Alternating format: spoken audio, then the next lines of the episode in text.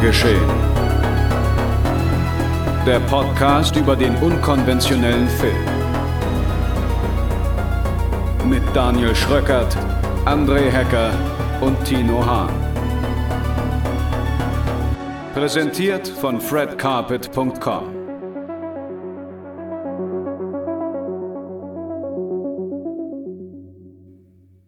Einen schönen guten Tag und herzlich willkommen zu einer weiteren Ausgabe Genre geschehen hier bei Fred Carpet. Ich sitze hier zusammen mit meinen beiden Kollegen André Hecker.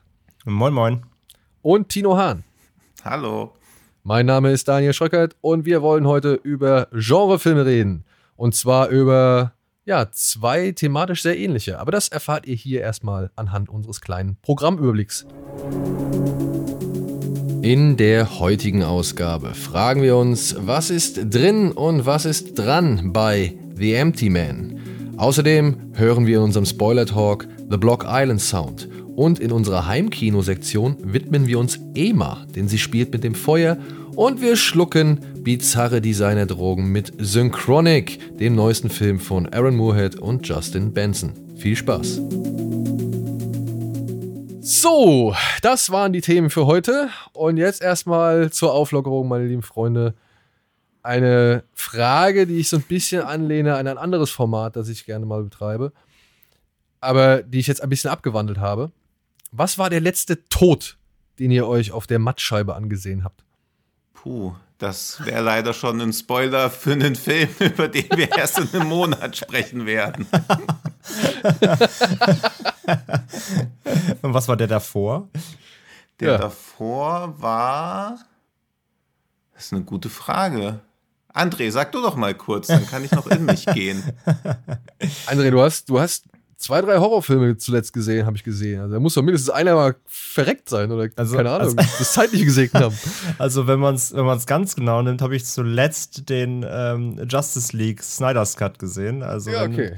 Dann, ja, stimmt, ähm, ich auch. Ja. Also wenn, dann wäre es daraus ein Tod, wenn man jetzt mal vom Genre, Horror, was auch immer, ähm, weggeht. Ähm, ansonsten davor wäre es dann äh, Rituals gewesen. Ja. Ein äh, Film aus äh, dem Jahr, jetzt muss ich gerade nochmal nachgucken, sehr alt. Ähm, hat durch Zufall drauf gestoßen, aus 77, genau. Ein Film, der so ein bisschen in die Richtung Deliverance geht. Also ein, ja, so, so ein Survival- Film, sage ich mal, gejagt von ähm, etwas oder irgendwem. Eine Gruppe von fünf Ärzten, die im Wald eben so tracken will. Ich sage ja, es ist bei Letterbox auch geschrieben, es beginnt ein bisschen wie so ein schlechter Witz, ja, fünf Ärzte im Wald. Ähm, und naja, sie merken halt schnell, irgendwas ist da los. Irgendwie es verschwinden Sachen von ihnen über Nacht, äh, Stiefel werden geklaut, äh, ähm, Hab und Gut wird entwendet über Nacht und sie merken, ah, irgendwas, irgendwer oder irgendwas ist da.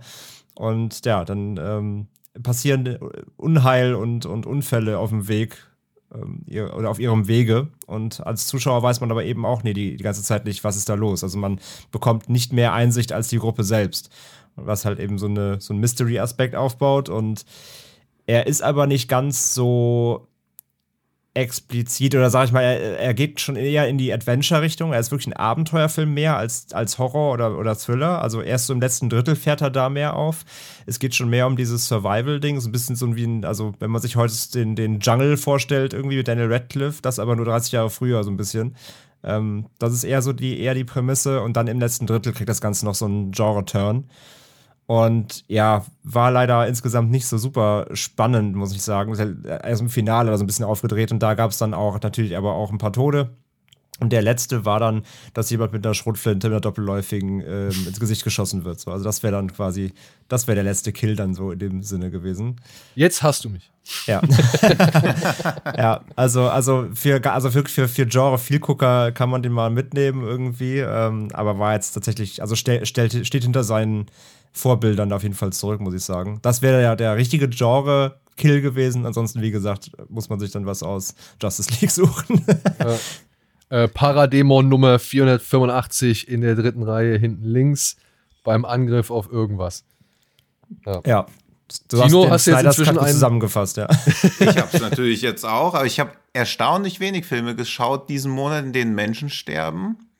Aber mein letzter Film, wo jemand stirbt, war La Cheté, die inoffizielle oh. Vorlage oh. für 12 Monkeys. Ja, Und der wer 12 Monkeys gesehen hat, kann sich ja vorstellen, wer da stirbt. Und wer es nicht gesehen hat, muss es sich anschauen, weil sonst wäre es auch ein Spoiler. Weil mir auch gerade wie so eine absolute Binsenweisheit aufgefallen ist, ein Tod ist ja fast immer ein Spoiler. Wenn es kein Spoiler ist, muss man immer sich drüber nachdenken, ob man nicht einfach nur einen Slasher gerade schaut. Ja. Ja, da Ja, habe ich stimmt. auf jeden Fall ähm, mehr Tode gesehen als ich. Beziehungsweise, nein, ich habe doch ein paar Tode gesehen. Allerdings in dem Film, über den wir heute jetzt gleich reden werden. Nämlich The Empty Man von David Pryor aus dem Jahr 2020. Und ich muss sagen, ich war tatsächlich auch eher so der Empty Man, was diesen Film angeht. Denn ich hatte keine Ahnung, was das ist, ähm, woher der auf einmal kommt und wer den gemacht hat und so weiter und so fort. Ja, ich habe gesehen oder ich hatte den zum ersten Mal überhaupt wahrgenommen, als unsere liebe Kollegin Antje den bei Letterbox gelistet hatte mit vier Sternen, wo ich dachte, ach guck mal. Ja, ging mir auch so, war ich auch so, oh, was ist das denn? Guck ja. mal, das Weil- kann ja alles heißen. Ja, aber da war ich schon, da wo ich gedacht habe, okay, so kommt aus dem Nichts. Antje hat den schon gesehen, gibt ihm direkt vier Sterne. Das, ja, ich will nicht sagen, dass ich mit ihrer Meinung immer, sag ich mal, was Horrorfilme angeht, konform gehe, aber ich verstehe bei ihr, sag ich mal zumindest, die, die Herangehensweise an Horrorfilme, weil sie halt einfach auch deutlich jünger ist als ich und dementsprechend auch ein bisschen was aufholen muss. Ja, und da finde ich halt ihren, sag ich mal, doch eher befreiteren Blick von irgendwelchen Altlasten auf gewisse Dinge, den finde ich manchmal echt ganz spannend und interessant und halt neugierig macht. Mhm. Und hab dann aber bis, bislang irgendwie nie großartig, ja, weiß ich nicht, das Interesse verspürt, diesen Film zu schauen. Bis dann, glaube ich, André sagte, ey, guckt euch mal Empty Man an. Ja, weil er dann auch gesehen hat. Ich denke mal, aufgrund der gleichen ähm, Geschichte, wie du es Ja, ich sag ja gerade genau, ich habe auch Antjes Wertung gesehen, dann habe ich auf den, habe ich auf die Letterbox-Seite geguckt, habe gesehen, dass noch drei Mutuals von mir, denen ich da folge, halt, unter anderem auch eben US-Kritiker oder Privatkritiker, aber die eben sehr viel, viel Gucker sind, auch im Genre, die eben den auch alle mit mindestens dreieinhalb oder sogar höher bewertet haben. Und dann dachte ich mir, okay, das muss ja irgendwas, irgendwas Spannendes Neues sein, ja. Genau. Und hinzu kommt natürlich aber dann die Lauflänge des Films. Ja, die da ist zwei Stunden 17 Minuten oder Ja. 20 Mhm, Minuten ja. ungefähr. Ja, grob, Ja. ja. Ja, wo ich dachte, Alter, was geht denn jetzt? Was, also Hereditary hat ja schon ne, Grenzen ausgetestet und Midsommar so, aber da kommt jetzt so ein Film aus dem Nichts daher und glaubt, er müsste direkt mal 2 Stunden 20 sein. Was will der? So. Ja, da ist, da ist die Angst halt auch jedes Mal da, weil wir wissen ja alle, gerade bei Horror, dass da oft eben einfach die Stränge überschlagen werden und es einfach so viele Horrorfilme gibt, die einfach zu lange dauern, weil die irgendeine Prämisse dann so weit ausreizen, bis sie halt dann, bis sie halt schon wieder ähm, unwirksam wird. Und da war ich halt direkt natürlich auf dem, auf dem Trichter so, oh mein Gott, das ist bestimmt so ein Film, der dauert mindestens 20 Minuten zu lang und alles wird schlimm. ja, der oder hat halt, halt alle. Facetten für so ein Trainwreck. Regiedebüt, Überlänge, Comicverfilmung, Horror. Also das kann eigentlich gar nicht funktionieren, ohne ein einziger Clusterfuck zu werden. Genau, und dementsprechend war ich dann schon so ein bisschen skeptisch und auch nicht wirklich neugierig. Bis dann André halt gesagt hat, ey, guckt euch den mal an, das ist wirklich krass, was der da macht so. Und dann Tino war, glaube ich, der Nächste. Und dann habe ich gedacht, ja gut, jetzt gucke ich mir auch an. Den gibt es halt momentan leider nur über Amerika zu streamen. Und ich versuche jetzt mal ein bisschen was von der Handlung zu erzählen. André hat uns hier mal die offizielle Inhaltsangabe zur Verfügung gestellt. Mhm. Aber ich glaube, ähm, die versuche ich noch ein bisschen einzuknappen. Mhm. Ja, ich glaube, ich versuche die noch ein bisschen einzuknappen. Denn hier in The Empty Man geht es um einen ehemaligen Polizisten namens James La Sombra. Der wird eines Tages von seiner Nachbarin, sag ich mal, angerufen und aufgelöst angerufen. Und ja, ihm wird halt erzählt, dass die Tochter seiner Nachbarin, dass die verscho- verschwunden ist. Ja, das Zimmer ist total zerwühlt und kaputt und äh, mit Blut wurde an ihren Badezimmerspiegel The Empty Man Made Me Do It geschmiert. Und weil die Polizei einfach nur davon ausgeht, dass die Tochter abgehauen ist, ähm, erklärt sich James bereit, auf eigene Faust die Tochter zu suchen. Immerhin war er früher verdeckter Ermittler und sollte jetzt in der Lage sein, irgendwie da ein bisschen mehr rauszufinden, wenn man halt einfach auch ein bisschen mehr Zeit und Energie da reinsetzt. Und damit beginnt halt eine Spurensuche, die ja nicht nur zu verschiedenen Freunden der Tochter führt, sondern darüber hinaus auch noch, sage ich mal, in ja, andere Länder und ganz andere gesellschaftliche Bereiche. Ich glaube, so kann man es ausdrücken, oder? Ja. Ohne Ja. jetzt, wir, weil wir müssen dazu sagen, der Film ja ist lang und er profitiert auch meiner Ansicht nach von seiner Länge, weil er halt wirklich einiges erzählen und ausbauen möchte.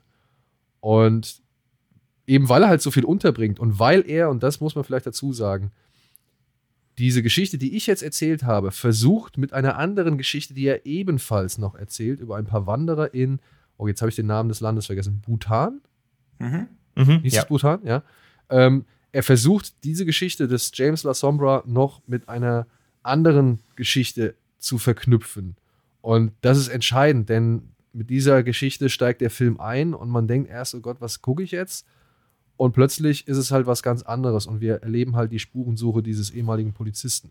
Und wir versuchen jetzt natürlich wirklich so spoilerfrei wie möglich zu sein, aber müssen hier und da auf das eine oder andere Detail natürlich eingehen. Trotzdem wollen wir euch diesen Film, glaube ich, allesamt schmackhaft machen, oder? Ja, absolut. Ja. Ich muss, ich, ich sag's auch gleich vorweg, ich fand den erstaunlich stark. Ja. Weil ich habe auch wirklich diese Angst gehabt, was will der mir hier in 2 Stunden 20 erzählen? Du hast die zwei, sage ich mal, Geschichten, die er irgendwie miteinander verknüpft. Und trotzdem, innerhalb dieser Geschichten schafft er es mit so vielen schönen Momenten, mit so viel umsichtigen, gut durchdachten Momenten eine, weiß ich nicht, er hat eine innere Spannung, Anspannung bei mir erzeugt, die ich jetzt wirklich länger nicht mehr bei Filmen gehabt habe. Das klingt natürlich größer, als es ist. Der Film hat nach wie vor seine Schwachstellen. Aber ich war irgendwann so drin, dass ich mir gedacht habe, what the fuck? Und oh, ich will wissen, was passiert und wo ist dieser Mann reingeraten? Und das fand ich cool. Das fand ich erstaunlich cool. Und jetzt? Würde ich Jetzt gerne eure Meinung wissen. lauschen wir dir erstmal atemlos. Weil also, wir machen übrigens auf den nächsten Film gleich eine mindblowing Überleitung, die ich gerade durch Zufall gefunden habe, aber dazu später. Also David Breyer hatte ich auch eigentlich nur auf dem Schirm, weil er diesen AM 1200 gemacht hat, von dem David Fincher gesagt hat, dass er selten einen Regisseur gesehen hat, der so viel Talent hat wie David Breyer. Und dann denkt man so, oho, aha, was ist da? Neues Regie-Wunderkind. Dann schaut man sich an, was David Breyer vorher gemacht hat. Und da kann André als profunder Kenner seines Frühwerks ja was zu sagen. Ja, also generell, generell muss man sagen, wir haben ja schon gesagt, also es ist ja ein Regiedebüt als Langfilm. Er hat aber diesen, diesen, ähm, was die noch gesagt hat, diesen, diesen Kurzfilm, Anführungszeichen, eben schon gemacht. Aber es ist jetzt sein erstes richtiges Lang, Lang, äh, Langfilmdebüt. Und er hat vorher halt vor allem Dokumentationen gemacht. Und ich habe den kennengelernt durch, äh, durch die Zodiac-Dokumentation über den Zodiac-Killer. Ähm, weil ich da auch letztens nochmal für einen anderen Podcast den, ähm, den Fincher gucken musste und dann dazu eben habe ich dann diese Dokus gefunden, die er gemacht hat, zwei Stück. Aber er hat also auch Dokus gemacht über ähm, die Entstehung von The Fly oder die Entstehung von, was war noch dabei? Der hat so viel gemacht. Ähm, hier die. Es die war auch Doku Girl with zu- a Dragon Tattoo. Also er scheint so ein bisschen so der Haus- und Hof-Dokumentarist von David Fincher zu sein. Ja, ein Social Network und Inside Llewyn Ja. Davis, genau. Ja. Genau, Also ja. daher kommt er eigentlich, er macht eigentlich wirklich diese ganzen Doku-Aufarbeitungen quasi. Und deswegen hat man ihn, glaube ich, auch jetzt nicht so mega auf dem Schirm gehabt, irgendwie groß, obwohl er eigentlich schon relativ viel gemacht hat, aber eben in ganz anderen äh, Fachbereichen so. Und ähm, was Daniel eben gesagt hat, so, was der Film halt für mich so besonders gemacht hat, ist ähm, auch dieses, also der, der Film arbeitet ja selbst mit so einem, mit so einem Sog, in den er seinen, seinen Hauptprotagonisten reinzieht, in eine Welt, die er nicht versteht. Und das Gleiche macht der Film so ein bisschen, finde ich, mit dem Zuschauer einfach. Weil der fängt halt an, der Anfang dieser, wo du sagst hier gerade, da in, in den Bergen, da denkst du erst, okay, das ist so der nächste ähm, Haunted Wilderness-Film, irgendwas. Also, der macht ja schon sehr, fängt ja so schon steil Mystery an. Ähm, auch teilweise am Anfang mit so ein paar Effekten, wo du denkst, so, uff, was ist das denn? Also, du bist eigentlich nach dem, nach diesem ersten, ähm, nach dem Auftakt, sag ich mal, dem ersten Akt, der relativ lange auch schon dauert, ähm, insgesamt, auch schon so gut 20 Minuten oder so nach der, der, der Anfang. Ähm, da bist du erst darauf eingestellt, okay, wenn jetzt nicht gleich noch was anderes passiert, ist das die nächste Zwei-Sterne-Granate. aber, aber dann dreht der Film das halt komplett um. Und ab dann bist du, finde ich, direkt schon mal grundlegend interessiert, weil das wirklich die Tonalität, der, der Wechsel der Tonalität ist, ist, ist sehr, sehr groß. Und dann geht es eigentlich nur so abwärts, aber im positiven Sinne. Und ich finde, diesen Sog erzeugt er auch bei dir. Und bei mir war es zudem so, dass der Film ja, ich meine, wir müssen uns mal den Titel angucken von dem Film, ja, The Empty Man. Der ist halt der ist halt super random, weil wir hatten Ja. Filme, wir hatten Filme wie Slenderman, wir hatten Bye Filme Bye wie Bye Bye Man, die alle komplette Scheiße waren. Und wenn du halt mit so einem Titel kommst, der The Empty Man heißt, und dann, jetzt kommt nämlich die Krux, und ich finde, das kann man schon verraten, der Film bewegt sich schon, zumindest zu Beginn, so ein bisschen in die Richtung so Urban Legends. Ja. Und ähm, da war ich eh schon mal hooked, weil mich interessiert das natürlich total. Ich habe ja auch meinen anderen äh, Podcast, äh, Ende mit Schrecken, kurz äh, äh, Werbe, Werbe, Werbe, Werbepart, ähm, wo ich mich über, über, über, über Legenden und Creepypastas und sowas ähm, auseinandersetze oder mit, mit den Sachen auseinandersetze. Deswegen war ich bei dem Thema eh schon mal mega hooked, weil mich sowas total interessiert. Und habe direkt mal geguckt, ne, gibt es das wirklich? Ist das vielleicht eine Verfilmung der Urban Legend, weil sowas ja in den letzten Jahren auch im Trend war, hier mit Channel Zero und so weiter. Und da hattet ihr ja auch bei ähm, hier bei der Binge und so weiter. Das ist ja mittlerweile ziemlich im Kommen, dass solche Dinge verfilmt werden, weil die ja viel Potenzial bieten. Ähm, Gab es aber nicht, also ist schon eine, eine, selbst ausgedacht, diese ganze Geschichte hier. Aber von der Thematik da auch war ich auch schon mal mega hooked. Also jeder, der so ein bisschen so auf dieses Urban Legend ähm, Ding steht, so ein bisschen äh, creepy, äh, creepy Stuff, der so von ähm, so auf so Mutprobenrichtung und so weiter herrührt, ist das schon mal grundlegend interessant. Aber dann macht der Film eben noch viel mehr auf als nur das. Also der Film hat die große Potenzial, oberflächlich zu bleiben, aber er tut's halt nicht, sondern er geht dann immer weiter runter auf so eine an, aufs andere Ebenen. Und das hat ihn dann so für mich faszinierend gemacht. Ja, und ich, und ich würde noch hinzufügen, was ich halt so cool finde, ist wie, wie sagt man das, wie, wie dezent runtergespielt das alles wird. Ja, Mhm. Pryor arbeitet sehr viel mit Schatten und Dunkelheit, ohne so künstlich zu wirken, wie so viele, weiß ich nicht, Achterbahnfahrten und, und Geisterbahnfahrten, wie jetzt zum Beispiel The Nun oder der, der, ja, also diese ganze Blumhouse-Schiene, deren Realität ja schon, mal, schon immer ein bisschen überhöht wird. Sei es jetzt durch die Situationen, sei es jetzt durch das Bild, durch die Optik oder eben die Figuren, die halt immer alles so ein bisschen repräsentativ sind und nie wirklich greifbar, möchte ich jetzt mal sagen. Ja, also ich finde, wenn man so einen Genrefilm von, von Blumhouse, also einen Spukfilm von Blumhouse sieht oder so einen Mystery-Thriller, das ist alles schon immer irgendwie fernab der, der, der, sag ich mal, Greifbarkeit. Und ich finde, hier hat sich Pryor tatsächlich ein besseres Umfeld ausgesucht, um seine Geschichte zu präsentieren. Denn die Suche nach dem Mädchen, ja, das könnte auch wundervoll, und das finde ich, spielt der Film halt ebenso oder ebenfalls oder gleichzeitig richtig gut aus. Diese Suche nach dem Mädchen, das könnte auch einfach alles nur ein Psychogramm sein, das irgendwie mit einem Mann äh, oder, oder von einem Mann irgendwie, oder die Suche, die von einem Mann stattfindet oder ausgeführt wird, der halt eben auch nicht so ganz mit sich im Reinen ist, so, ja, und wo man halt immer, keine Ahnung, noch darüber nachdenken kann, ob das jetzt wirklich so ein, weiß nicht, Spukfiguren, Grusel-Thriller ist oder doch einfach nur, sag ich mal, eine verzerrte Wahrnehmung, irgendwie eine Psychose oder ja, vielleicht ja, ein Wahn, in dem man sich halt einfach reingesteigert hat. So. Das macht ja auch diese urbane Legende des Empty-Mans dann irgendwie aus. Ja. Das ist ja schon etwas, was man ja auch, was man ja auch tatsächlich dann anhand schon von etwas, sage ich mal, performativeren Horrorfilmen wie zum Beispiel Candyman erlebt hat, dass sich Menschen vor den Spiegel stellen und fünfmal Candyman sagen und dass das in der Realität ja auch Jugendliche oder wir haben das ja auch gemacht. So. Und das greift ja auch Empty Man so ein bisschen auf, aber er spielt es halt einfach deutlich seriöser runter und diese Seriosität meiner Ansicht nach, die tut der ganzen Geschichte so gut, denn dadurch entstehen so unheimliche Szenen, ohne dass da irgendwas Übernatürliches gezeigt wird. Das, das fand ich einfach nur beeindruckend. Ja, total. Weil er auch eben gerade in den Momenten, wo diese so Mutprobengeschichten und diese, diese Urban Legend-Momente reinkommen, äh, da spielt er eben nicht mit den typischen Geisterbahn-Symboliken, sondern er hat, er hat schon Scares. So, es gibt auch ein, zwei Jumpscares in Anführungszeichen. Die kommen aber dadurch, dass er sie eben nicht so einsetzt, ähm, wie es wahrscheinlich jeder andere im Genre gemacht hätte, in diesem Geisterbahn-Genre, sag ich mal, ähm, haben die mich sogar richtig erwischt, weil sie zu Momenten kommen, wo du gar nicht mit rechnest. Und sie sind dann auch so kurz und, und dann, dann ist auch wieder quasi, dann kehrt auch wieder diese Ruhe ein. Aber der hat so kurze Scare-Momente, die mich auch mit der Musikkomposition so richtig erwischt haben. Da waren ein, zwei Momente drin, wo ich mich echt mega erschrocken habe. Ähm, und dazu kommt auch noch, dass er auch noch so diese Ebene so ein bisschen des Cosmic Horrors aufmacht. Ohne jetzt, also nicht falsch verstehen, äh, gibt es keinen Tentakel oder sowas. Das ist kein, kein Lovecraft so, aber sag mal Lovecraftchen so ein bisschen, ne? So dieses Unbekannte, diese, diese Cosmic-Ebene, dieses äh, Das nicht greifbare. Ungreifbare, genau, das ist halt total drin auch. Also auch jeder, der da so Freund von ist, ähm, ohne jetzt eben den Creature-Part, sondern rein diesen ungreifbaren Part, ähm, der dürfte bei MT Man auch ziemlich auf seine Kosten kommen. Und ich finde auch, also was ich an Empty Man besonders mag, ist, dass man ihn einfach so als Horror- bzw. Mystery-Film schauen kann. Er aber auch so viele Sachen versteckt oder auch so viele philosophische Anspielungen drin hat. Also Nietzsche taucht halt ganz präsent auf. Dann wird eine Highschool gezeigt. Das ist die Chuck Derrida Highschool, wo natürlich auch die ganze Philosophie von Derrida, der sich viel mit so einer Dekonstruktion von Wissen und Bedeutung auseinandergesetzt hat. Das kann man da drin viel finden. Man kann noch mehr drin finden, aber dann würden wir in so einen Spoiler-Part abdriften. Aber er ist erstaunlich vielschichtig dafür, dass er auch ohne jegliche Vorkenntnis oder ohne jegliche Interpretation auch angeschaut werden kann und dann trotzdem funktioniert. Weil was ihr schon gesagt habt, also er ist extrem lang für einen Horrorfilm, beziehungsweise auch für einen normalen Film.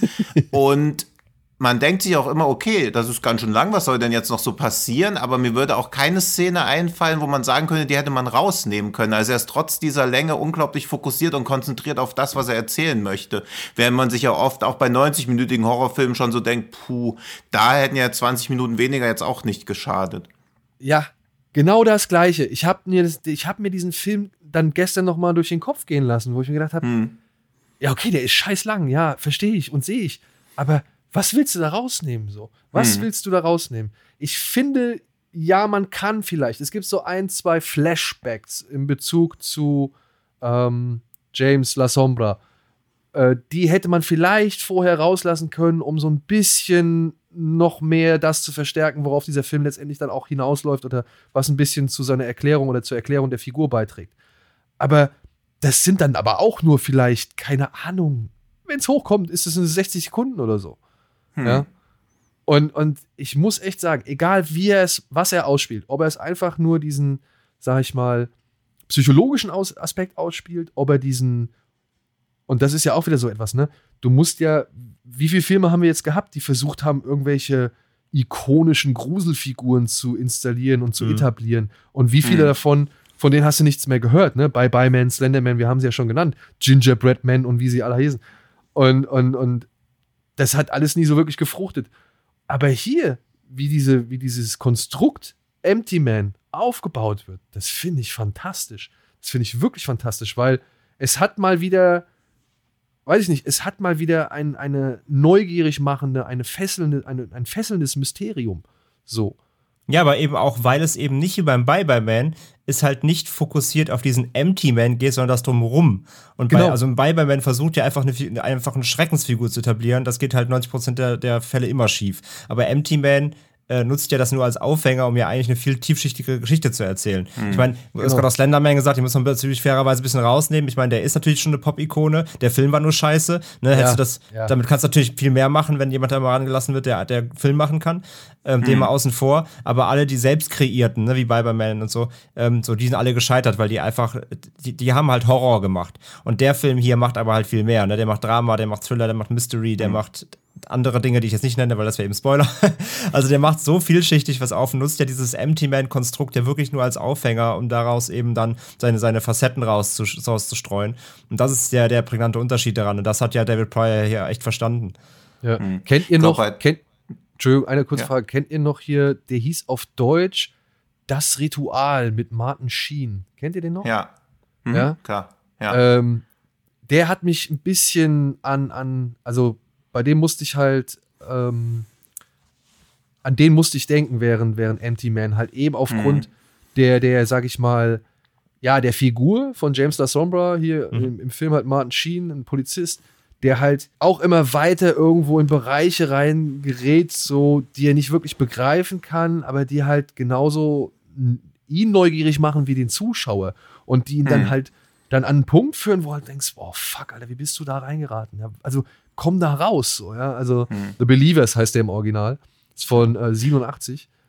Äh, das, hat, das hat mir halt gefallen. Sowas finde ich gut. Wenn ich mit hm. dieser Figur mitgehe, auch wenn ich, sage ich mal, an, dieser, an der Figur von James Badge Dale, dem James La Sombra hier im Film, äh, so ein paar Sachen auch am Anfang auf Anhieb nicht so mochte, wo ich gedacht habe, oh, muss das jetzt sein? Muss da jetzt diese und diese Beziehung noch mit eingeflochten werden? So, das, das kennt man schon wieder so aus diesen typischen Cop-Thrillern, wo ich gedacht habe, oh, ist das wirklich hilfreich? Ist das wirklich braucht man das als moral, äh, emotionalisierenden Verstärker, wenn ihr versteht, was ich meine. Mhm. Hm. Und ähm, trotzdem, ja, trotzdem war ich dann irgendwann so bei ihm, dass ich gedacht habe, ach, der arme Kerl, ja, wie, wie kommt der jetzt da raus? So, also er, er tat mir halt einfach leid.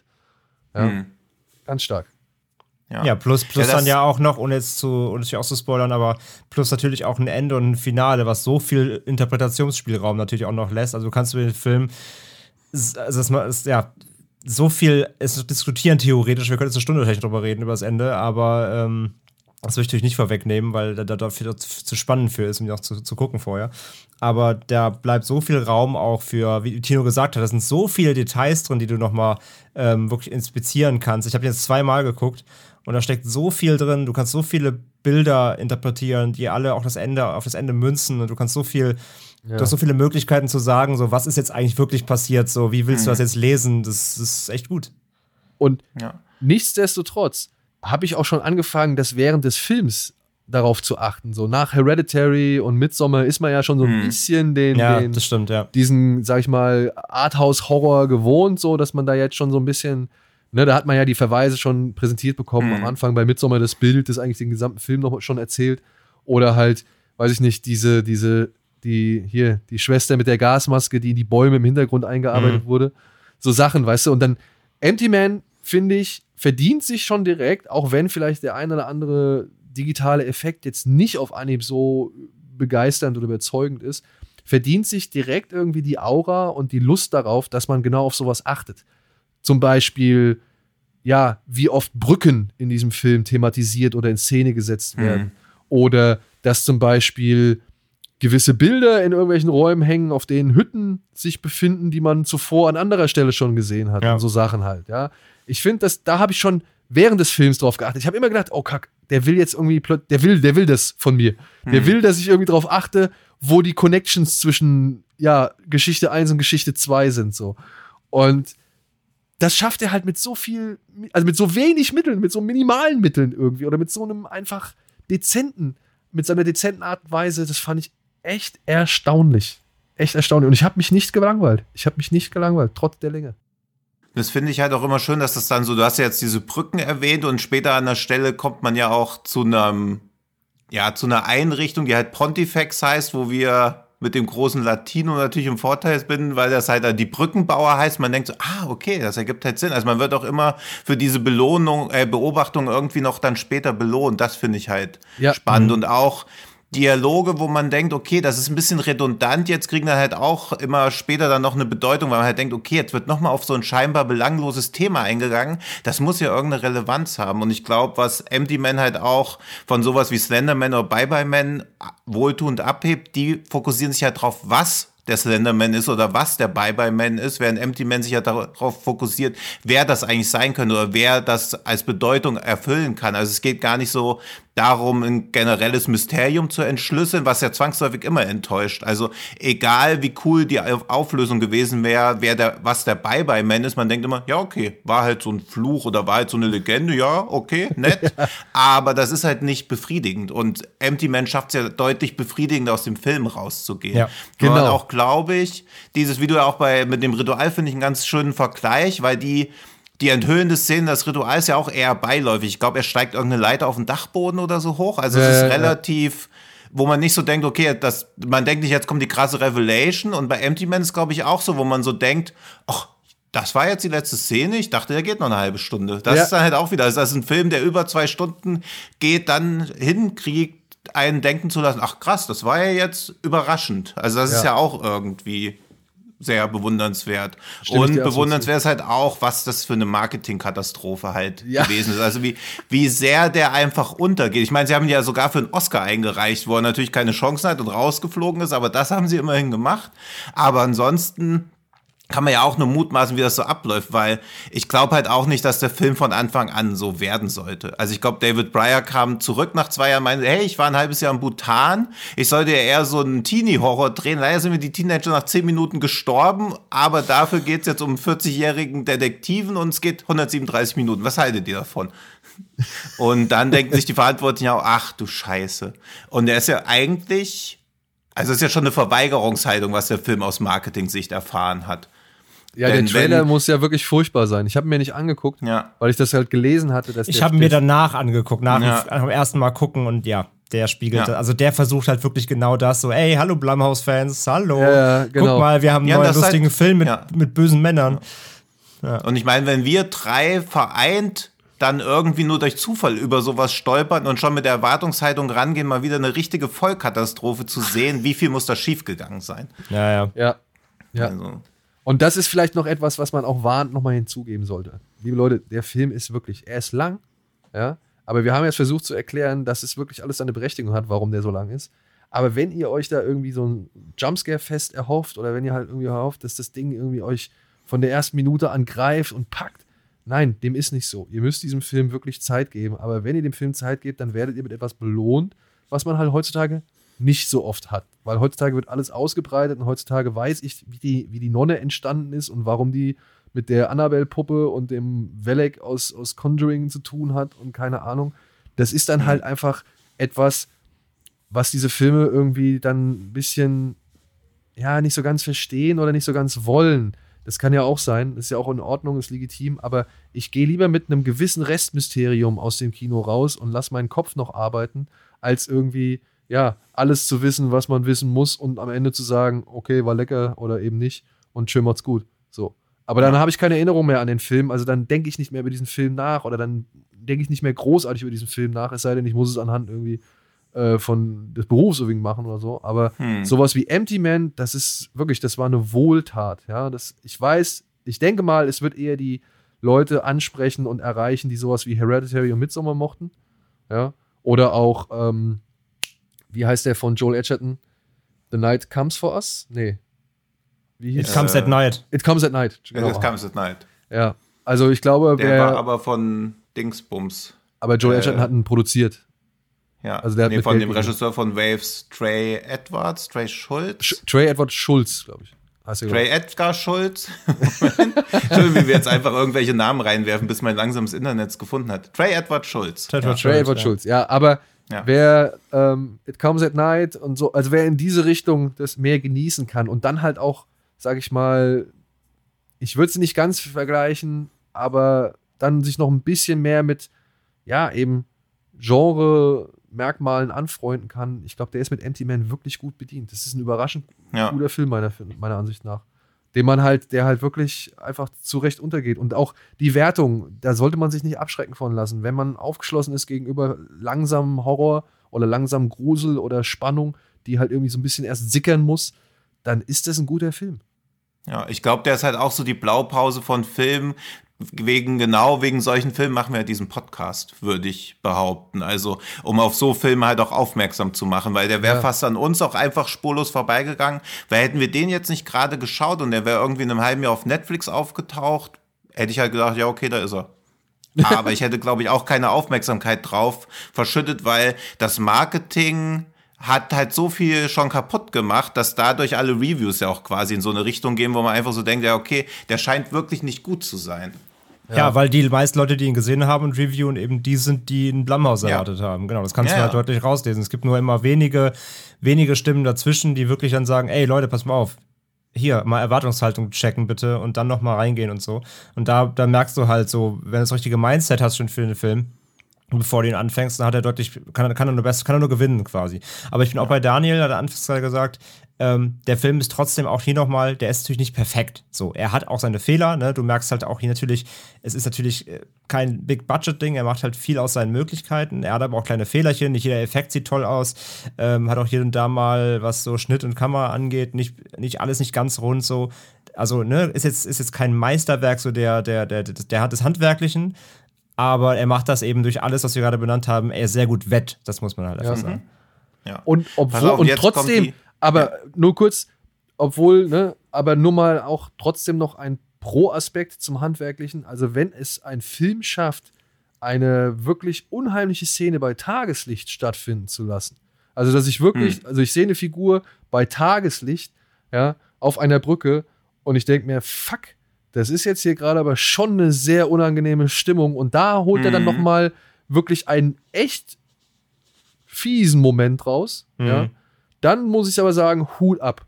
Ja, das Mhm. kriegen so viele Filme mit irgendwie Dunkelheit und, und verdeckten Mitteln und schnellen Schnitten, Schnitten und so nicht hin, was der Mann jetzt hier gerade mit einer sehr ruhigen Szene auf einer sehr hell beleuchteten Brücke irgendwie geschafft hat. So. Das stimmt, ja. So, und jetzt kommt die mindblowing Überleitung. Geht mal auf Letterboxd. Aber, aber äh, bevor, bevor, du überleitest, wir sollten ja. einmal, einmal ganz noch klar sagen, ne, weil ich glaube jetzt, wenn alle, die jetzt heiß sind, so wie ja. gesagt, wir können nur sagen, ähm, den gibt es aktuell im US-Streaming-Raum. Ähm, äh, macht das, was ihr wollt. Und wir haben halt überhaupt keine Ahnung, wann er in Deutschland kommt. Es gibt keinerlei Hinweise. Ich habe noch nirgendwo gelesen, dass der einen Verleih gefunden hat. Wahrscheinlich aufgrund all dem, was Tino auch gesagt hat, natürlich, dass ihn keiner mhm. vielleicht auch da einfach, dass der so, so abgewatscht wurde oder so unter dem Radar läuft überall. Ähm, man kann nur hoffen, dass ihn sich irgendwer auch in Deutschland zur Brust nimmt. Ja, wahrscheinlich mal. ploppt er einfach irgendwann irgendwo auf. Wie auch der Film, über den wir als nächstes reden wollen, auch eine gute Überleitung. Aber gebt mal auf Letterbox ins Suchfeld den AM 1200 ein, den Namen von dem Kurzfilm von David Pryor. Habt ihr auch als zweiten Suchtreffer den Film, über den wir als nächstes sprechen? Ich, prü ich, prü ich prüfe das jetzt live. Ansonsten verreckt die Überleitung natürlich total, aber hey, das ist Podcast. Ich muss kurz auf Letterboxd warten, weil die, den ihr Server wahrscheinlich auch gerade wieder vom MT-Man besessen ist. Ah, ja. ja, ja, weil drei Leute gleichzeitig drauf sind. Ja, ja, genau. Ja. da ist halt leider schon Schluss dann. Also, ja, wie hieß der AM 2000? Ja, du hast vollkommen 1000, recht. 1200. Das ist, ja eine, das ist ja eine fantastische Überleitung. Ja, mega, oder? Dann müsste bei Schröckert ja auch so sein. Und es liegt nur daran, weil jemand in einem Review geschrieben, den miterwähnt hat. Warte, warte, warte. Also, das dauert bei mir. Mann, du Arsch, du Dreckseite. Du warst doch eben gerade schon auf dem. Ich, oh. Nee, ist bei mir, bei mir. Ah, doch. Was hast du jetzt gesagt? AM? 1200. Zusammengeschrieben. Also auch komplett kostenlos verfügbar auf Vimeo. Also kann sich jeder auch anschauen. Und der Kurzfilm von Pryor ist auch sehr lohnenswert. AM 1200. Jetzt sucht er wieder ewig. Oh Mann. Davon ab ist die Überleitung ganz gut. Aber ich verstehe gar nicht, warum. Also es die, muss wirklich jetzt hier am Letterbox-Server. Die, die, die, zieht sich halt ein bisschen die, die Überleitung, aber sie ist, die, ist quasi ja. wie der M-Team. Dauert sehr lang, aber ist auch oh, sehr gut. Im, im ja. Abgang sehr gut. Ja. Ja, da steht auch bei mir an zweiter Stelle genau der Film, über den wir jetzt reden wollen. Ja. Denn irgendjemand hat The Block Island Sound damit reviewed Save Your Time and Just Watch AM 1200 instead. Wo ich widersprechen würde, weil Block Island Sound finde ich auch empfehlenswert, aber von der Tonalität und Atmosphäre ist der Vergleich schon äußerst treffend, was vielleicht und sowohl aus Block Island Sound Spaß, äh, Vorfreude macht, als auch auf AM 1200. Ja, aber ich würde dann sagen, ich schlage mich auf Kaylers Seite und werde mir AM 1200 angucken und mich verfluchen, warum ich nicht schon vorher auf dich gehört habe und stattdessen diese 90 Minuten Block Island Sound durchsetzen musste. Oh, du hast den schon ja mal empfohlen. Du hast ja schon mal AM bei, ja, ja. bei Letterbox gelistet. Ja, aber das ist halt immer Segen und Fluch von so 50 Minuten Kurzfilm. Zu lang für einen Kurzfilm, zu kurz für einen langen Film. Wann schaut man sich sowas an? Also wann ist man mal in der Stimmung für einen 50 Minuten Kurzfilm? Auch letztens hat es ganz gut gepasst mit dem letzten Gaspar Noé-Film. Also muss ich sagen. Ja, okay, aber das ist auch Gaspar Noé. Also, aber ein Kurzfilm von jemandem, den man nicht kennt, aufgrund einer vagen Empfehlung, hm, also da bin ich auch immer schwierig zu überzeugen. Ja, Moment, du hast den doch auch empfohlen. Du hast ja, ich wollte dich auch nur in Schutz nehmen. Es gibt natürlich keinen Grund, warum du ihn noch nicht geguckt hast, wenn ich ihn empfohlen habe. doch, die Zeit. Ja. Die Zeit. Ach so, aber ja, ja, ich weiß, ich weiß. Mea culpa. Asche auf mein Haupt. Okay, ich werde gut. es nachholen. Und dann wäre es natürlich cleverer gewesen, hätte ich diese Review schon vorher gelesen. Dann hätte ich nämlich diese beiden Filme wirklich miteinander vergleichen können. Das kann ich jetzt natürlich mhm. nicht. Aber was ich machen kann, ich kann mal kurz auf den Plot eingehen. Du kannst erstmal das Block Island Sound versuchen nachzuahmen.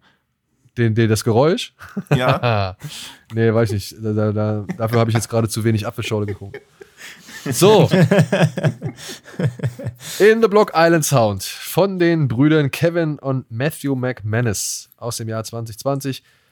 Ja, lautet die Inhaltsangabe oder die, die Inhaltsangabe des Films lautet: Was kontrolliert die Stadt auf Block Island? Eine Macht lauert vor der Küste und die Tierwelt und die Menschen verhalten sich alle seltsam.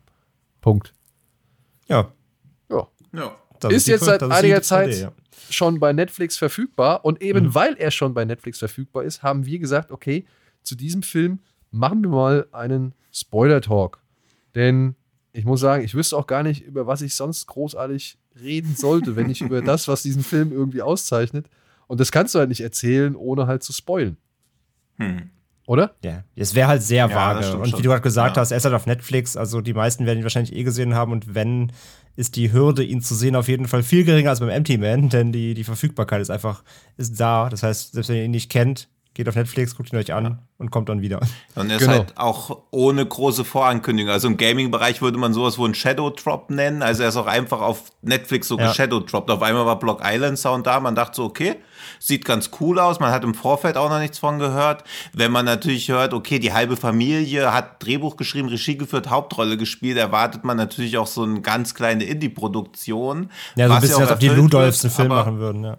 Aber ich, also Daniel scheint nicht so gefallen zu haben, da bin ich mal gespannt. Ah, das, das, was heißt nicht so gefallen? Ich, das ist ein Film, das ist einer dieser klassischen Filme, ich kann da echt alles respektieren.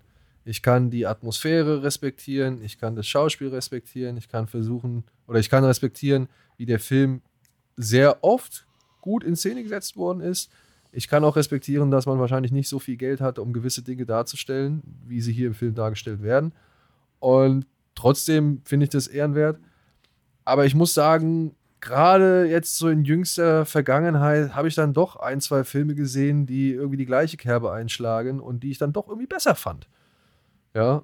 Und mich dann halt auch durch einen Mittelteil des Films eher so, ja, ich habe eher so durchgewartet, bis jetzt irgendwas passiert, was jetzt irgendwie mal wieder entscheidend die Geschichte voranbringt, anstatt immer das zu wiederholen, was wir jetzt schon seit dem ersten Drittel wissen.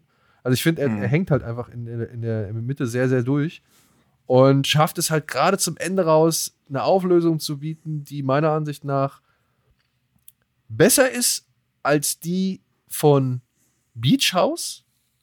Was? Aber tatsächlich, okay. aber tatsächlich finde ich Beach House insgesamt einfach stärker. Viel, viel stärker. Und ja, ich war irritiert, ich, ich war irritiert, ja. du hattest irgendwie gesagt, ja, das mag irgendwie so ein Öko-Horror sein. So. Mhm. Und ich hatte mich ein bisschen mehr auf Öko-Horror eingestellt auch. Natürlich spielt der natürlich die typischen Merkmale des Öko-Horrors aus. Menschen verhalten sich seltsam, ne? Irgendwas, vielleicht mhm. Arbeit gerade im Wasser oder sonst irgendwie. Aber letztendlich ist es für mich kein Öko-Horror. Muss ich es einfach mal Ja, ich, wenn ich gesagt hätte, was es wirklich ist, hätte ich ja schon deutlich gespoilert. Und ich dachte, mit Öko-Horror liegt man noch nah genug dran. Weil alles andere hätte ja dann auch noch mehr. Nee, ich meine, also damit, noch mehr vom Film abgehalten. Damit steht und fällt der Film auch nicht. Das will ich jetzt nicht sagen. Mhm. Nur weil ich jetzt gedacht habe, es ist ein Öko-Horror und es halt, war halt kein Öko-Horror, äh, finde ich den jetzt nicht bedeutend schlechter oder bedeutend besser. Ich finde halt nur, er ist halt auch viel zu lang für das, was er erzählt. Ja. Und ja, sorry, da muss ich dann halt sagen, ne? Das wäre für mich der richtige 50-Minuten-Film. Hm.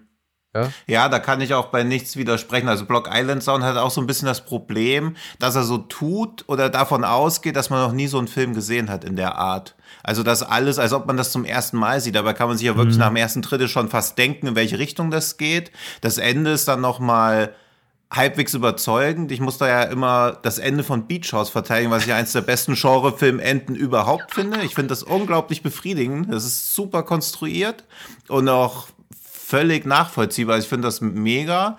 Und bei Block Island Sound, ja, es ist dann schon, das wird schon so ein bisschen erklärbärmäßig dann noch aufbereitet, wird darin dann noch mal so ein bisschen gebrochen, aber im Prinzip ist es mehr so eine, ja, wirklich so eine klassische Kurzfilm-Story, die dann halt wieder auf Langfilmformat ausgewälzt wird. Und das ist ja so eine, nie auszurottende Krankheit generell im Genrefilm, dass man ganz oft denkt, okay, ich habe gerade einen Kurzfilm gesehen, der halt wie so Teig immer und immer wieder ausgeweizt wurde, bis man schon durch den Teig durchgucken kann, aber es muss halt unbedingt 90 Minuten lang werden. Ja, und das finde ich ist halt ja auch auf einem Streaming-Dienst wie Netflix irgendwie nicht notwendig. Ich verstehe nicht, hm. warum die halt irgendwie den Leuten oder ich verstehe auch dann die jungen Filmemacher nicht, ey, der Film wäre so wirkungsvoll, wenn er halt irgendwie eine Stunde wäre. Und wenn er eh nur hm. zu Netflix kommt, so habe ich doch gar kein Problem damit. Ich bin doch nicht ins Kino dafür gegangen, so.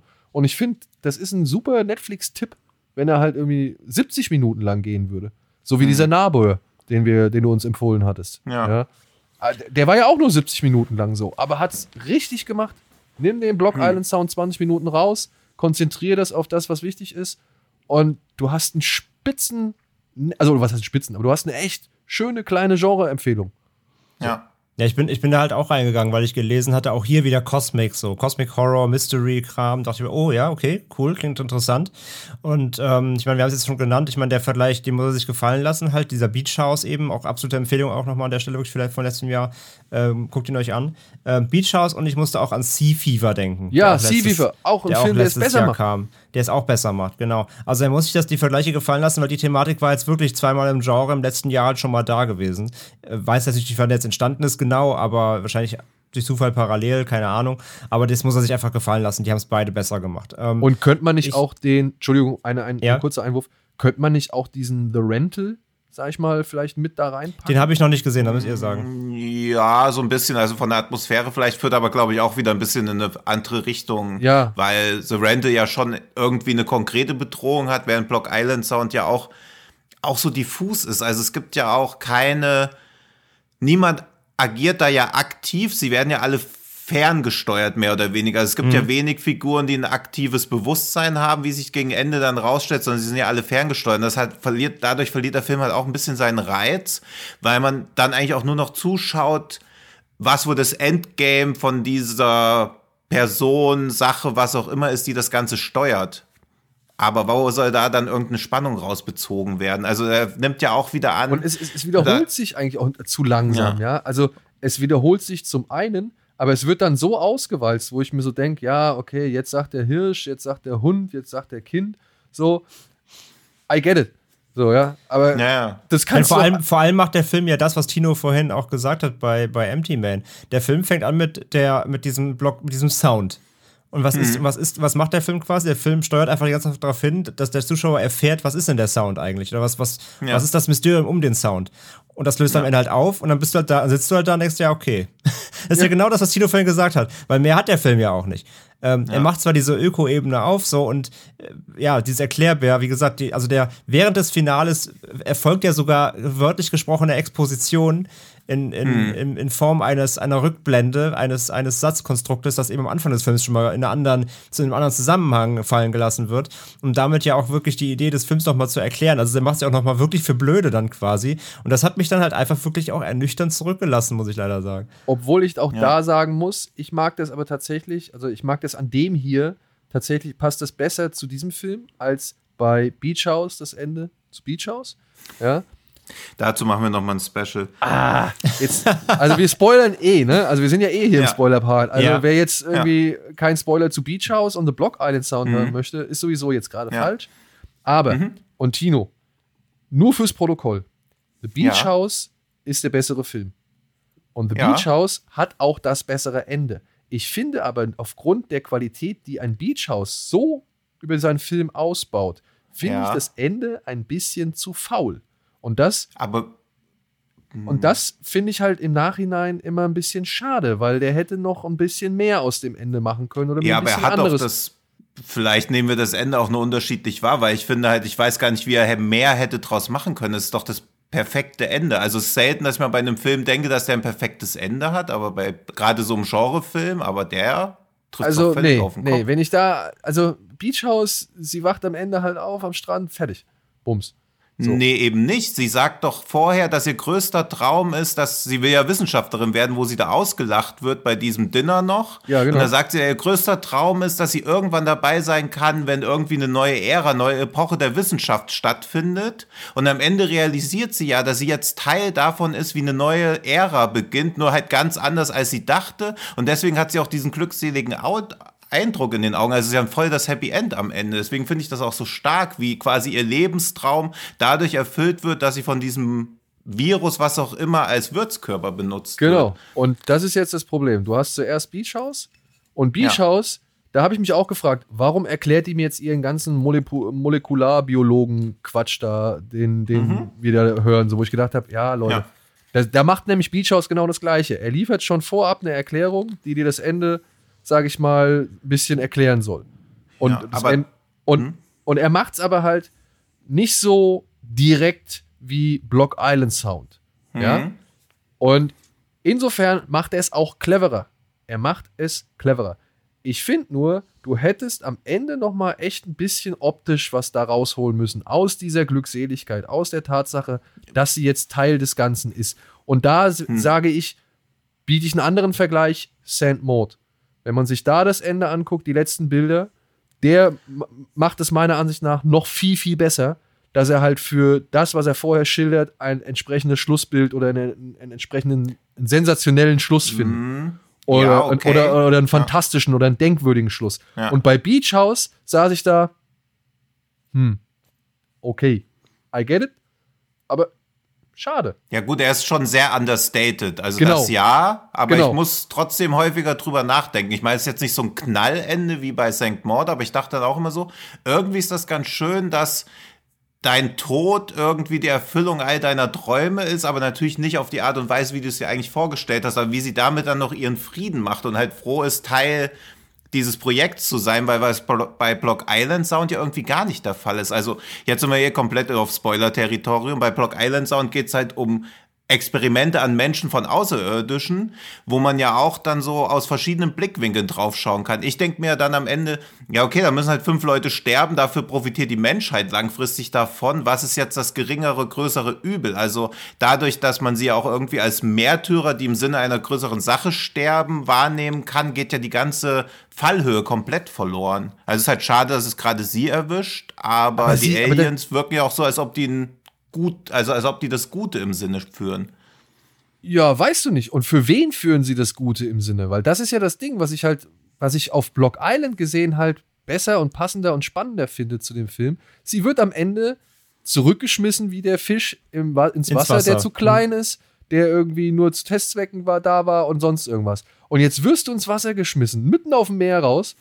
Musst sowieso gucken, ob du überhaupt die Situation überlebst, wenn Block Island irgendwie nicht ja gerade wie einen Kilometer hm. weit entfernt ist so. Und hast dann aber halt das Wissen, du warst woanders. Du wurdest von irgendjemandem seziert, kontrolliert, überwacht, hm. auseinandergenommen, was weiß ich. Und vielleicht hast du sogar aufgeschnappt, für was ist das, also für was die das gemacht haben. Vielleicht haben die das gemacht, um ihre eigene Rasse oder den Rest des Universums zu, zu retten und halt die Menschheit sich selbst zu überlassen und irgendwie auszurotten ja. oder sonst irgendwas. Also du kommst mit einem Wissen zurück, dass dir keiner glauben aber, wird. Aber kommt sie mit dem Wissen zurück? Weil, also erstmal ist ja eh unklar, ob sie überlebt. Also davon gehe ich auch aus, weil dass sie einfach ins Meer geworfen wird und da ertrinkt, wäre schon ein ganz schön jämmerliches Ende. Aber auch wenn sie zurück an Land kommt, also wenn sie zurück auf die Block Island kommt, ist sie ja wahrscheinlich genauso ein Gefäß wie die Leute vorher und dann wird sie sich ja auch ihr Kind holen und auch als Forschungsobjekt zurückbringen. Also das finde ich halt das Ende ganz schön. Und dieser eine Typ lebt ja noch, der dann halt wiederum mit dem mit dem Verschwörungstheorien-Typen, wo ich Jim Cummings sehe ich ja immer super gern, aber da war er auch schon an der Grenze zur Überzeichnung als dieser Verschwörungstheorien-Typ. Ja aber dass dann vielleicht endlich die Leute ihm glauben und dann dagegen was machen. Aber die Frage ist ja auch, was kannst du dagegen machen? Da, das ist, ich finde das total spannend, wie, dass ihr, also wie ihr das Ende auch weiterdenkt, weil ich, für mich hat der Film das gar nicht geboten. Also ich hatte gar keinen Bock dann weiter.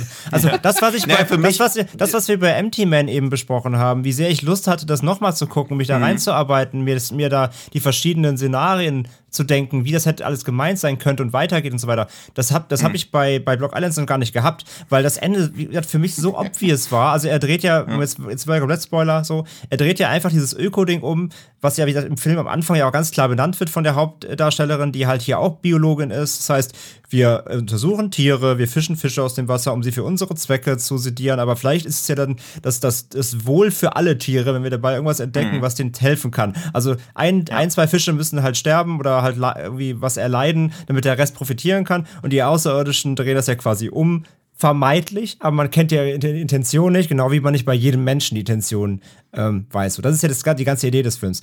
Aber ich finde, dass das Ende macht das halt, also A, so plakativ, aber auch B, eben ähm, er, er streut ja hier nicht mal Zeichen. Also es gibt ja, meiner Meinung nach, hat der Film ja keinerlei ähm, äh, Foreshadowing oder gibt dir Details, wo du noch weiter was draus ziehen kannst, sondern mhm. er macht ja das, was er dir vorgibt, ist ja das, was du hast. Und mehr ist da ja auch gar nicht.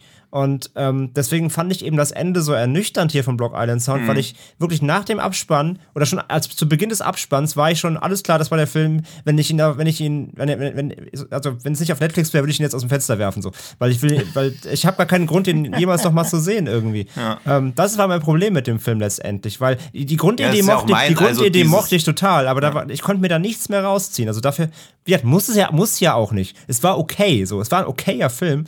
Ähm, aber deswegen finde ich es gerade spannend, dass wie, wie überhaupt noch anfangen zu diskutieren, was danach ja, passieren könnte, weil es eigentlich völlig egal ist, ob die jetzt ersäuft oder zurückschwimmen kann. Das ist eigentlich, ja, ist eigentlich völlig das, egal. Ja. Das ist ja oft bei so Filmen, dass man halt denkt, okay, schade, jetzt, wo es interessant wird, sind sie vorbei. Und dann weiß ja schon, okay, der Film ist komplett gescheitert. Und im Prinzip, wenn du eine verbrannte Pizza aus dem Ofen ziehst, guckst du ja auch noch, was du davon vielleicht noch essen könntest. Und dann schiebst du halt so eine halb verbrannte Salamischeibe Scheibe noch im Mund, bevor du den Rest in den Müll wirfst. Also so ähnlich geht es mir mit so einem Film halt auch. Da versucht man noch zu retten, was zu retten ist, aber. Man kratzt das doch runter so. Genau das. Genau. Man versucht, man hangelt sich, man hangelt sich an dem fest, was man irgendwie noch in Erinnerung behält oder was einem gefallen hat. Und dadurch, dass mir halt kaum was an diesem Film richtig gefallen hat, weil ich es halt einfach schon alles 10.000 Mal gesehen habe und ja. irgendwie jetzt nichts herausgestochen ist. Das ist alles grundsolide. Ich will es gar nicht abstreiten so, ja. Die Spielen ist auch grundsolide. Ich glaube, mhm. das ist mhm. ja halt auch die Schwester von dem einen, äh, von den beiden Regisseuren, ja. die da die mhm. Hauptrolle spielt, so. Das ist alles in Ordnung. Das kannst du alles so machen. Aber ich muss halt auch sagen, da geht es um diesen einen jungen Mann, der halt immer aggressiver wird und immer mehr durchdreht. Und ich, das, war mir so, es war halt innerhalb des Films, wo ich mir gedacht habe, oh Leute, jetzt hört doch mal auf, ey. Raff doch einfach, dass der Typ nicht mehr ganz klar in der Birne ist, so, ja. Also wie lange kann man es hinauszögern? Hm. Ja, dass der Typ halt einfach nicht mehr alle Latten am Zaun hat oder dass er halt irgendwie gerade mit ziemlich großen Aggressionsproblemen zu kämpfen hat. Was ja, das muss man, so? das muss man leider sagen, halt bei dem, bei dem männlichen Hauptdarsteller, bei dem, bei dem Sohn halt. Ähm, da haben sie es auch, was die Charakterzeichnung angeht, da, sie haben es viel zu lang gezogen, ähm, wie er in seinem, in seinem sturen Verhaltensmuster drin bleibt. Ähm, so, ja, okay, habe ich schon verstanden. Er ist ein Typ, der keine, keine Veränderungen will und natürlich nicht irgendwie glauben will, dass er vielleicht ein Familienmitglied ähm, irgendwie krank ist oder dass da irgendwas los ist. So, ja, das kannst du aber halt echt vielleicht den halben Film machen, dann ist auch gut. Aber er zieht das ja wirklich, also es passieren ja auch schon Dinge, die völlig abstrus Bis sind. Zum Finale wo, ziehen sie es durch. genau, muss, wo jeder, wo jeder und seine Mutter irgendwie denkt so, okay, hallo, alle Alarmglocken sind an, aber mhm. er bleibt halt komplett in diesem, nee, nee, nee, das ist so nicht, diesem, diesem Abwehrkonstrukt drin. Und das war halt irgendwann einfach nicht mehr glaubhaft, leider. Das muss man einfach mal sagen. Insgesamt sind die Figuren, finde ich, eh alle sehr blass geblieben. Also es gab keine wirklichen Deep Dive in irgendeinen Charakter so richtig rein. Mhm. Ähm, das muss man leider echt mal halt auch insgesamt sagen. Und damit ich jetzt zumindest mal auf einer positiven Note ende, weil ich wirklich alles scheiße fand, muss ja sagen, zumindest ähm, absolute Highlight-Szene im Film ist halt das mit dem Sofa und dem Mädchen, mit dem Vater. Da hat es mich echt mal kurz verjagt, finde ich. Also das war schon echt mhm. creepy, finde ich. Mhm. Ja, ja, ja, okay. Gebe ich ihm. Weil der, Aber, weil der Darsteller also, vom Vater, finde ich, auch da in seiner, in seiner Maske fand, ich sah schon echt gruselig aus. Der sah schon und, gruselig aus, ähm, ja. Und wie gesagt, mit dem, mit, dem, mit dem Mädel mit dem Schlaf und so, das, ich weiß nicht, das fand sehr unangenehm. Das fand Aber ich, auch, aber auch den Vater haben sie echt so überreizt, so, weißt du, wirklich, wenn ja, der halt fünfmal da steht und sagt, äh, ja, dann, äh, sorry, aber dann, irgendwann ist es halt nicht mehr gruselig, so. Ja, nee, klar, der, der, bin, der Vater ich, war ja ein One-Trick-Pony so in dem Film und den haben sie natürlich aber, dann immer weiter eingesetzt, um, also er war ja quasi der einzige Jumpscam-Film, aber den mhm. haben sie halt dann siebenmal ausgespielt, dann war es halt auch vorbei. Aber ich finde schön, hier zu hören, was der Unterschied zwischen drei Sternen und dreieinhalb Sternen ist. Wie jetzt hier Block Island Song komplett zerfetzt wird, wenn bei Empty Man, ja, mega Film, unbedingt angucken. Moment, Moment, Moment. Wir haben auf so einen nein, nein, deswegen, deswegen sage ich ja, ich will auch auf, auf ein paar positive Noten. Ich Empty, Empty Man ja, habe ich noch gar nicht bewertet. Ja? Nee, aber ich. Ähm, und ja. äh, nee, ich sag ja, ich, ich fand ja auch Block Island Sound nicht kacke, so sage ich ja, ja, gar nicht. Ich mochte die Grundidee, ich mochte halt, der, der hat ein paar echt unangenehme Momente. Ähm, hm. Ich fand ihn jetzt nicht, ich fand ihn nicht scheiße. Der Nein. war gut gespielt und so.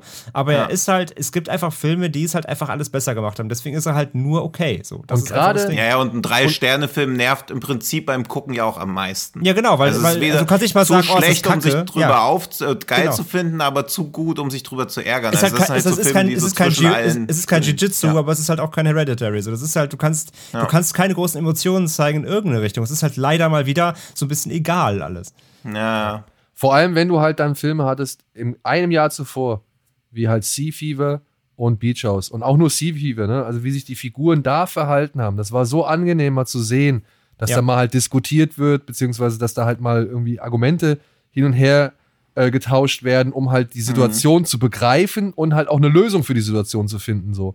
Und ja, und da war vor allem der wissenschaftliche Aspekt, war ein Sea Fever halt wirklich Bestandteil der Handlung genau. und nicht wie hier einfach nur ein Aufhänger, um was zu erklären. Ja, und, ja. und das ist und halt einfach dann, ja, weiß ich nicht, da, da spielen die, diese Filme Beach House, Sea Fever, die spielen ihr Terrain einfach deutlich besser aus als ein Block Terrain.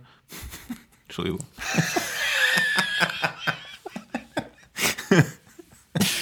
Oh, so. so. Aber da Schröckert ja anscheinend Filme mag, bei denen diskutiert wird, können wir ja mal mit Emma weitermachen. Oh, unsere Heimkino. Ich wollte wollt, wollt gerade noch sagen, ich werde immer dann während unseres äh, Block Island Sound Talks, werde ich einfach alle drei Minuten so random diesen Sound einspielen. So, damit es auch gar nicht nervt. ja. ja. Ja, dann kommen wir noch mal zu den Home-Kino, Heimkino-Releases, äh, die wir hier so für euch zusammengetragen haben. Und zwar unter anderem Emma. Sie spielt mit dem Feuer, auch ein deutscher Untertitel, der ja. wohl sein musste. Ja, ja, ja. mega. oh Mann, ey. Ja, ich weiß nicht, wie spricht man das richtig aus? Pablo Larrain? Ja, also meine Freundin hat versucht, es mir aus, äh, zu erklären, es ist eher Larrain. Nein. Aber wir können, glaube ich, Larein sagen, weil ich finde es immer ein bisschen affig, wenn Leute, die erkennbar kein Spanisch sprechen können, versuchen, einzelne Worte wenigstens so auszusprechen. Ich, ja, ich verweise kurz nochmal auf unsere letzte Episode, als Daniel uns als die Allmann-Achs vorgestellt hat. Wir bleiben dabei. Wir sprechen alles so deutsch aus wie möglich. Larain. Nein, ja. Pablo Larain. Äh, ein Film von Pablo Larain, der neueste, 2019 entstanden. Handelt, ja, lese es hier kurz ab. Ein Ehepaar beschäftigt sich mit den Nachwirkungen einer Adoption, die aus dem Ruder läuft, während ihr Leben auseinanderfällt. Das ist wirklich sehr knapp zusammengefasst. Es geht hier um eine junge Tänzerin, ja. die führt eine sehr konfuse Ehe, kann man so sagen, oder Beziehung mit einem Tanzlehrer und äh, Chefchoreografen einer Tanztruppe, an der sie auch, der sie auch mittanzt. Und die beiden hatten ein Kind adoptiert. Und dieses Kind hat für einen schweren Brand gesorgt, bei dem ein Mensch auch sehr, sehr schwer verletzt wurde. Und deswegen haben sie dieses Kind wieder zur Adoption freigegeben. Und das nagt jetzt an den beiden, vor allem an Ema, woraufhin sie sich halt selbst sehr, sehr heftig immer wieder fetzen und streiten und äh, miteinander diskutieren. Aber dann scheint es so, dass Ema jetzt irgendwie ganz andere Ziele verfolgt. Unter anderem rennt sie mit einem Flammenwerfer durch die Gegend und zündet diverse Dinge an. Sie stürzt sich in Affären, unter anderem mit einer Scheidungsanwältin, die die Scheidung von ihrem Ehemann äh, ermöglichen soll und auch mit einem Feuerwehrmann und mit diversen Tänzerinnen und so weiter und so fort. Und man denkt die ganze Zeit bei diesem Film, was zur Hölle macht die Frau da? Ja. Hm. Fand's nicht gut, Tino? Doch, super. Aber es ist halt auch so ein Film, wo alles dafür spricht, dass man ihn eigentlich hassen müsste, weil man kann ja viele ja viele Handlungsweisen der Charaktere überhaupt nicht verstehen. Dann versteht man überhaupt nicht, warum adoptiert man erst ein Kind, warum gibt man es dann wieder zur Adoption frei, warum wollte man das Kind überhaupt, wenn man in so einer Ehe steckt, die anscheinend ja auch ohne das Kind komplett am Arsch war. Dann gibt es viele Szenen, wo man überhaupt nicht weiß, ist es ernst gemeint, soll das Augenzwinkern sein, weil ziemlich am Anfang gibt es einen Streit schon zwischen Ema und ihrem Ehemann, wo man so denkt, okay, wie die sich da gerade angehen, wenn das als ernst gemeint ist, ist ja eine gemeinsame Zukunft völlig unmöglich, aber irgendwie wirkt es auch so Augenzwinkern. Also man ist bei dem ganzen Film immer so, das ist ein richtig bipolarer Film irgendwie. Dazu passt ja auch, dass im späteren Verlauf sich auch bei einem Bewerbungsgespräch auf einmal die Person, die den Job vergeben will, sich auch einfach sagt, ja, ich bin bipolar. Man denkt so, okay, warum erzählt sie denn jetzt sowas? Aber der ganze Film verweigert sich ja einer eindeutigen Interpretation bis in den letzten zehn Minuten eigentlich. Also erst dann weicht er ja auf und wird ein bisschen konventioneller. Aber vorher fragt man sich die ganze Zeit, okay, was ist ihre Motivation? Was treibt sie an? Weil sie sich auch teilweise innerhalb von einer Szene komplett widerspricht in dem, was sie will. Ja, also es ist ein wirklich sehr, sehr diskutabler und streitbarer Charakter. Und das, das fand ich halt mit das Spannende an diesem Film, dass er hier halt eine Frau positioniert, die man halt einfach nicht so einfach greifen kann. Und wo es auch zu einfach wäre zu sagen, ja, die ist halt schwierig. So. Hm. Ja, weil die ist halt eben nicht schwierig. Die ist am Ende des, des Films halt, ist die halt auch eigentlich echt perfide clever.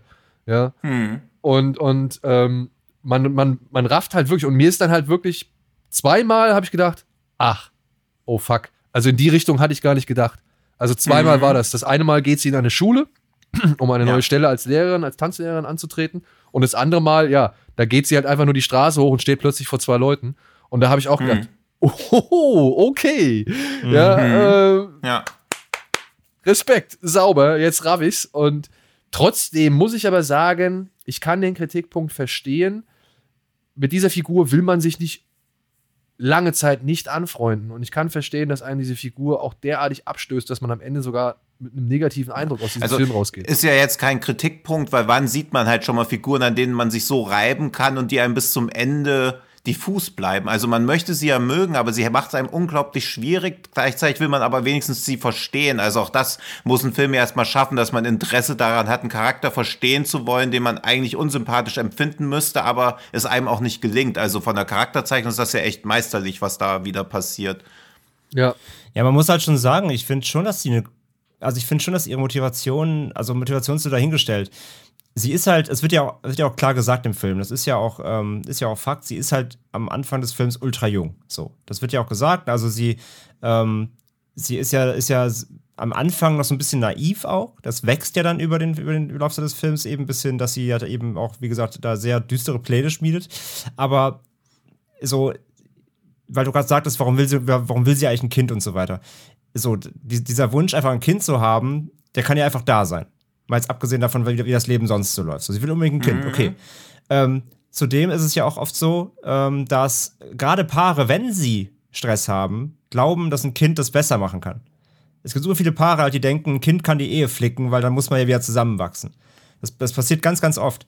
Das kann auch ein Punkt sein, warum sie vielleicht ein, unbedingt ein Kind will. Ja, zudem spielt das auch mit rein. Er kann ihr ja ähm, scheinbar auch kein Kind schenken, wird ja, wird ja immer gesagt, wird ja angedeutet immer wieder. Ähm, Vielleicht ist es auch so ein Ding so, ich will aber unbedingt eins, warum, warum, warum kannst du das denn nicht, so du, äh, du Affe, ähm, dann holen wir uns halt andere, auf andere Art und Weise eins. Also bei ihr spielen da, glaube ich, ähm, psychologisch ganz viele Dinge mit rein, warum sie unbedingt ein Kind will. Aber man merkt ja auch dann im Film, dass sie sich ja auch überhaupt keine Gedanken darüber macht, was dann die Verantwortung eigentlich ist. Also sie ist ja mhm. einerseits super, sie ist ja, das ist ja so ihr Kern, so ihr Kernelement. Sie ist ja halt super freiheitsliebend. Ne? Also sie will ja unbedingt Freedom und Freiheit und äh, ich tue und lasse, was ich will. Auf der anderen Seite ähm, will sie aber halt unbedingt ein Kind, was ja das höchste Maß an Verantwortung ist, was du dir eigentlich auferlegen kannst. Und allein das beißt sich ja schon. Da merkst du ja einfach, wie ihr mhm. Charakter funktioniert so. Also ähm, so klar, sie ist kein einfacher Charakter, aber das macht ja, finde ich, gerade den Film auch aus, weil also sie ist ja halt alles andere irgendwie als allglatt oder so, sondern ähm, sie hat so viele Facetten, Ecken und Kanten und das sich zu erarbeiten ein bisschen mit ihr zusammen, obwohl man sie, wie gesagt, nicht unbedingt mögen muss, aber finde ich, macht mhm. ja den Film gerade so spannend. Ähm, und gerade dann, wenn es eben um diese, ich meine, Daniel hat gerade eben gesagt, mit dem Aufhängerploss und diesem ähm, Feuer auch, das ist ja, also deswegen macht der deutsche Untertitel so ein bisschen Sinn, auch wenn er halt plakativ doof ist, aber äh, mhm. das ist ja auch ein Kernelement so ähm, mit, mit sie, sie spielt halt mit dem Feuer, aber ja auch nicht nur im übertragenen Sinne. Also da spielen ja so viele Facetten ja auch rein, die einerseits symbolisch gemeint sind, auf der anderen Seite aber eben auch so klar dann auch bebildert werden. Und das beschreibt ja so ihr Leben und das, was sie eigentlich möchte, ja ganz gut. Also irgendwie will sie ja alles anzünden, ähm, und, und irgendwie sehr radikal und ähm, anarchisch ja. sein, aber andererseits will sie halt auch irgendwie eine Stabilität haben und das ist ja der Zwist des Ganzen. Ja, mhm. ich kann aber dann auch äh, einen Kritikpunkt verstehen, den hatte Wolfgang im Schmidt bei uns äh, bei Kino Plus mit angebracht. Der Film ergeht sich dann ein bisschen, aber auch in seiner, wie soll man sagen, in seiner Ausstellung, in seinem Ausstellungswillen dieser inneren, weiß ich nicht, dieser inneren Gefühlswelt oder dieses halt, mhm. dieses Welt in Flammen setzen. Also ich muss halt auch sagen, ja, der Film ergeht sich so ein bisschen in seinem Artifiziellen, in seiner Künstlichkeit, in seinen schönen Bildern, ähm, die manchmal einfach auch dann echt too much sind. Also ich habe dann irgendwann auch nicht mehr ganz verstanden, warum sie jetzt nochmal irgendwelche, keine Ahnung, Schaukeln oder sonst irgendwas anzünden muss, so was das, für was das stehen unbedingt stehen soll, als ähm, oder für was anderes das stehen soll, als das, was er bisher gezeigt hatte. Also da fand ich dann, da war das ein, hat es einen kleinen redundanten oder repetitiven Charakter gehabt, den ich nicht so mochte. Ich fand die Bilder cool, das sah alles geil aus, es wurde geil inszeniert, das waren tolle Locations, die sie immer wieder mit krassen weiten oder engen Winkeln irgendwie eingefangen haben. Das finde ich alles cool. Das war auch das, was mich halt so ein bisschen mit fasziniert hat über den Weg hinweg. Ähm, aber ich kann halt schon nachvollziehen, dass hier und da das manchmal ein bisschen zu sehr ausgeschlachtet wird. Genauso wie diese Reggaeton-Musik, wo ich ähm, hier, wie heißt der, Joel Garcia Bernal oder Gael mhm. Garcia Bernal, ähm, wo ich ihm recht gebe. Ne? Also es ist halt schon eine stupide Musik, die halt eigentlich äh, nicht mehr simuliert als Bumsen. Und ja, schöne Grüße an Paul Elstag an der Stelle. Moment, Moment, Moment. Das, was ja. ist denn das für ein Strohmann jetzt hier wieder, ja? Also. Ja? Nein, aber ich glaube, das sollte ja auch, also Reggaeton ist ja auch eher so eine Impuls- oder Triebabbau-Musik. Also es ist ja auch so, ich glaube, ihr Problem ist ja auch, dass ihr die ganze Zeit über irgendwelche Sachen nachdenkt, aber in dieser Musik sich halt auch einfach mal gehen lassen kann und sich komplett frei in diesem Moment fühlen kann, eben weil da in Reggaeton keinerlei Verantwortung drin steckt. Das hat ja was komplett Unverbindliches und ich glaube, der Film, also was ihn ja so faszinierend macht, dass er so eine hohe Ambiguitätstoleranz abfordert. Also musst immer wieder so Widersprüche verarbeiten so wie ich ja auch unglaublich gern Marathon laufen möchte, aber ich werde nie dafür trainieren. Was ja aber nicht an meinem Wunsch ändert, aber ich trainiere nicht dafür, wo Leute sich auch denken, ja, was ist das für ein Idiot? Und mir ist es ja auch bewusst, aber sie will ja auch absolute Freiheit, aber gleichzeitig ja. ein Kind. Wie bringst du das unter einen Hut? Also der einzige Kompromiss, den du zwischen Kind haben, absolute Freiheit, ist ein Flammenwerfer in dem Film. Und das ergibt in einer merkwürdigen Art und Weise auch eine innere Logik für den ja, Film. Ja, aber auch ja. eine Logik, die noch nicht wirklich ausgereift ist, die noch das Leben noch nicht, äh, also die halt noch nie hm. so die große Verantwortung kennengelernt hat, beziehungsweise sich auch davor immer noch gescheut hat. Eben weil ja. sie so jung ist, weil sie so unerfahren ist, weil sie so freiheitsliebend ist. Also das, hm. wenn diese Figur, ja, also, also ich will jetzt nicht also die Figur besitzt ja auch schon eine gewisse Naivität und einen gewissen Trotz und eine gewisse Unüberlegtheit, sage ich jetzt mal. Ja, ja? es also, wirkt so, als ob sie gegen irgendwas rebelliert, aber selbst nicht weiß, was das ist. Ja, genau. Ja. Aber halt auch krampfhaft versucht, das besser zu machen, was ihr widerfahren ist, wahrscheinlich. Mhm. So, das hat, das klingt ja. hier auch ab und zu auch mal durch. Ja, es ist ein streitbarer Film, es ist eine streitbare Figur, aber es ist ein schön anzuschauender Film und es ist ein gut gespielter Film. Ja. Und wir ich hoffen, fand, also die, die, Hauptdarstellerin, die äh, Mariana Di Girolamo, die ist super, fand ich. Die hat ja. es richtig gut gemacht, ja. ja. Und wir hoffen, dass und wir. Ich, so, Entschuldigung. Ja. So, ich mag halt auch bei den Lorraine-Filmen irgendwie, also der hat ja auch wie Jackie auch wieder sowas Märchenhaftes und irgendwie verstörend Unheilvolles. Und ähnlich wie bei Jackie geht's bei Ema ja auch um eine Figur, die man ganz kurz eigentlich nur sieht, die aber irgendwie in jedem Frame existent ist. Also es ist schon ein bisschen wie so ein moderner Geisterfilm, weil irgendwie bei Jackie steht natürlich JFK über allem, der aber auch weg ist, aber trotzdem irgendwie in jedem Bild noch wie so ein Geist existiert und auch bei Emma existiert der Sohn ja auch in jedem Bild wie ein Geist und wenn man ihn dann irgendwann mal zu Gesicht bekommt, man hat ihn sich auch komplett anders vorgestellt, weil sie ihn ja auch in Gesprächen komplett anders geschildert haben. Also das, was ja. man erwartet, was man präsentiert bekommt, ist ja auch also jetzt nicht mal irgendwie so ein Spoiler, aber wirkt ja fast wie ein Twist, wenn man dann sieht, okay, das ist eben doch kein schnurrbärtiges Kind, was irgendwelche Leute in Brand steckt oder eine Katze einfriert. Also der Junge hat ja auch echt schlimme Sachen gemacht ohne dass man wirklich weiß, warum sie ihn dann doch zur Adoption wieder freigeben, weil das ja auch die erste Prüfung war, die sie als Eltern hatten. Also sie sind ja auch irgendwie gar nicht in der Lage, weder die Ehe zu retten, noch die noch ihr Kind irgendwie zu retten, weil sobald die Verantwortung kommt, blockieren sie ja auch wieder.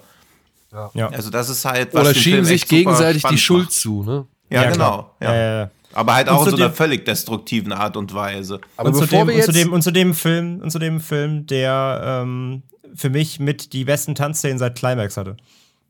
Ja. Also ja. der Song, der, gerade der, der Song am Anfang da mit diesem, ne, wenn du diese brennende Sonne da siehst. Ja, den, das, ja der, gut, das ist ein geiles, das ist eine geile, geil. geile Sequenz, ja. ja. ja. So, aber bevor wir jetzt zu viel von diesem Film verraten und ihr gar keinen Bock mehr drauf habt, äh, der ist jetzt schon seit, oder? Der erscheint jetzt gerade. Ich weiß gar nicht. Also wenn, genau, wenn die Folge jetzt hört, ist der gerade rausgekommen am 25. März. Ja. Genau, ja. genau. Und ein Film, der demnächst noch erscheint, den wir euch, ja, ich denke mal, Tio am stärksten ans Herz legen wollen.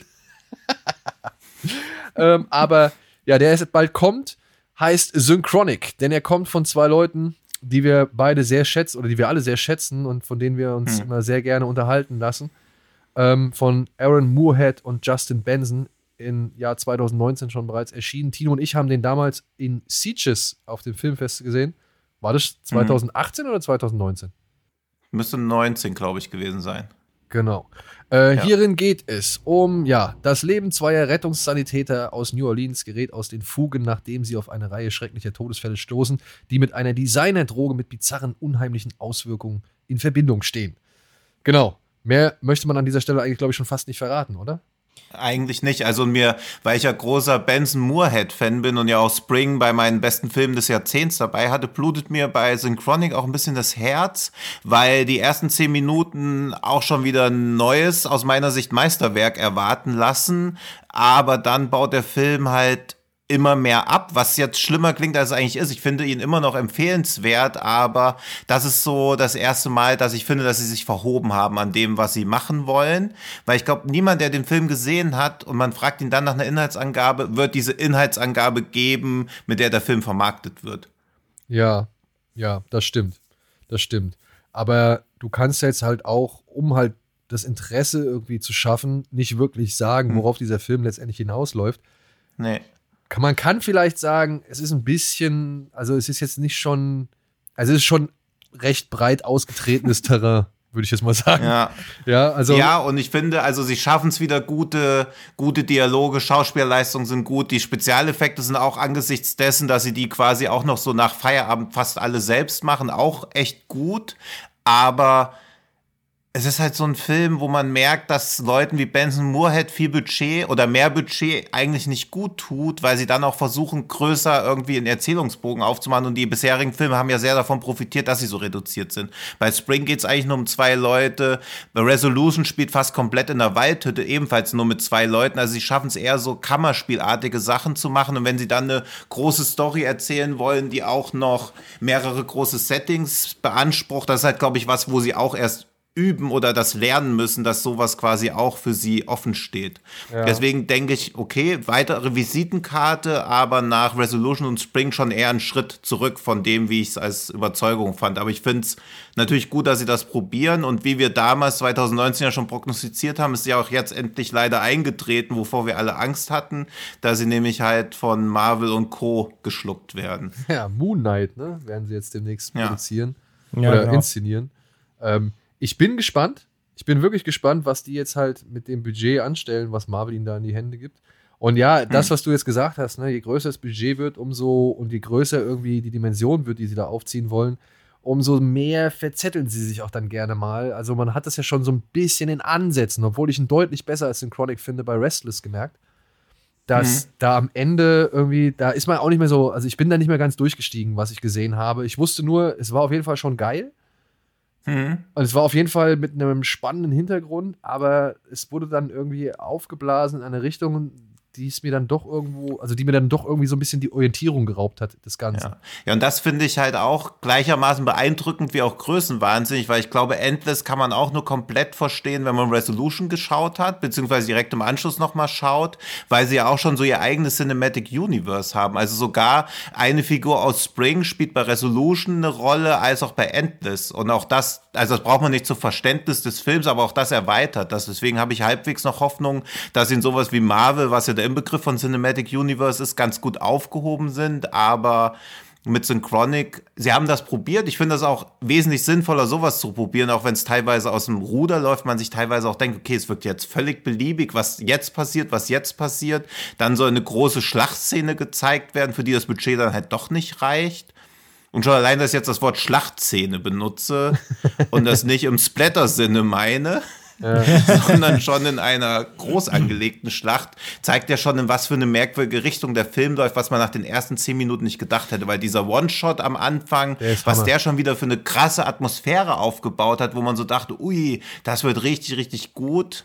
Naja, der, der, Anf der, Anfang geht ja fast so Richtung Seven oder so. Ich dachte, das wird halt irgendwie ja, so eben, ein also wo man halt okkultistischer denkt, okay. Thriller ja. oder so, aber dann wird es ja wirklich was ganz anderes, was aufgrund der Überraschung ja. dann irgendwie wiederum cool ist. Und ich meine, der Film lebt ja auch durch die beiden Hauptdarsteller halt, Anthony Mackie und hier, wie heißt der? Ähm, Jamie Dornan. Jamie Dornan. Genau, hm. die, die beiden sind echt gut. Auch dann durch diesen, ähm, durch die Twists, die sich zwischen den beiden ergeben und so mhm. weiter. Das, das ist alles schon echt gut auserzählt, finde ich. Auch das Character Building passt da und so.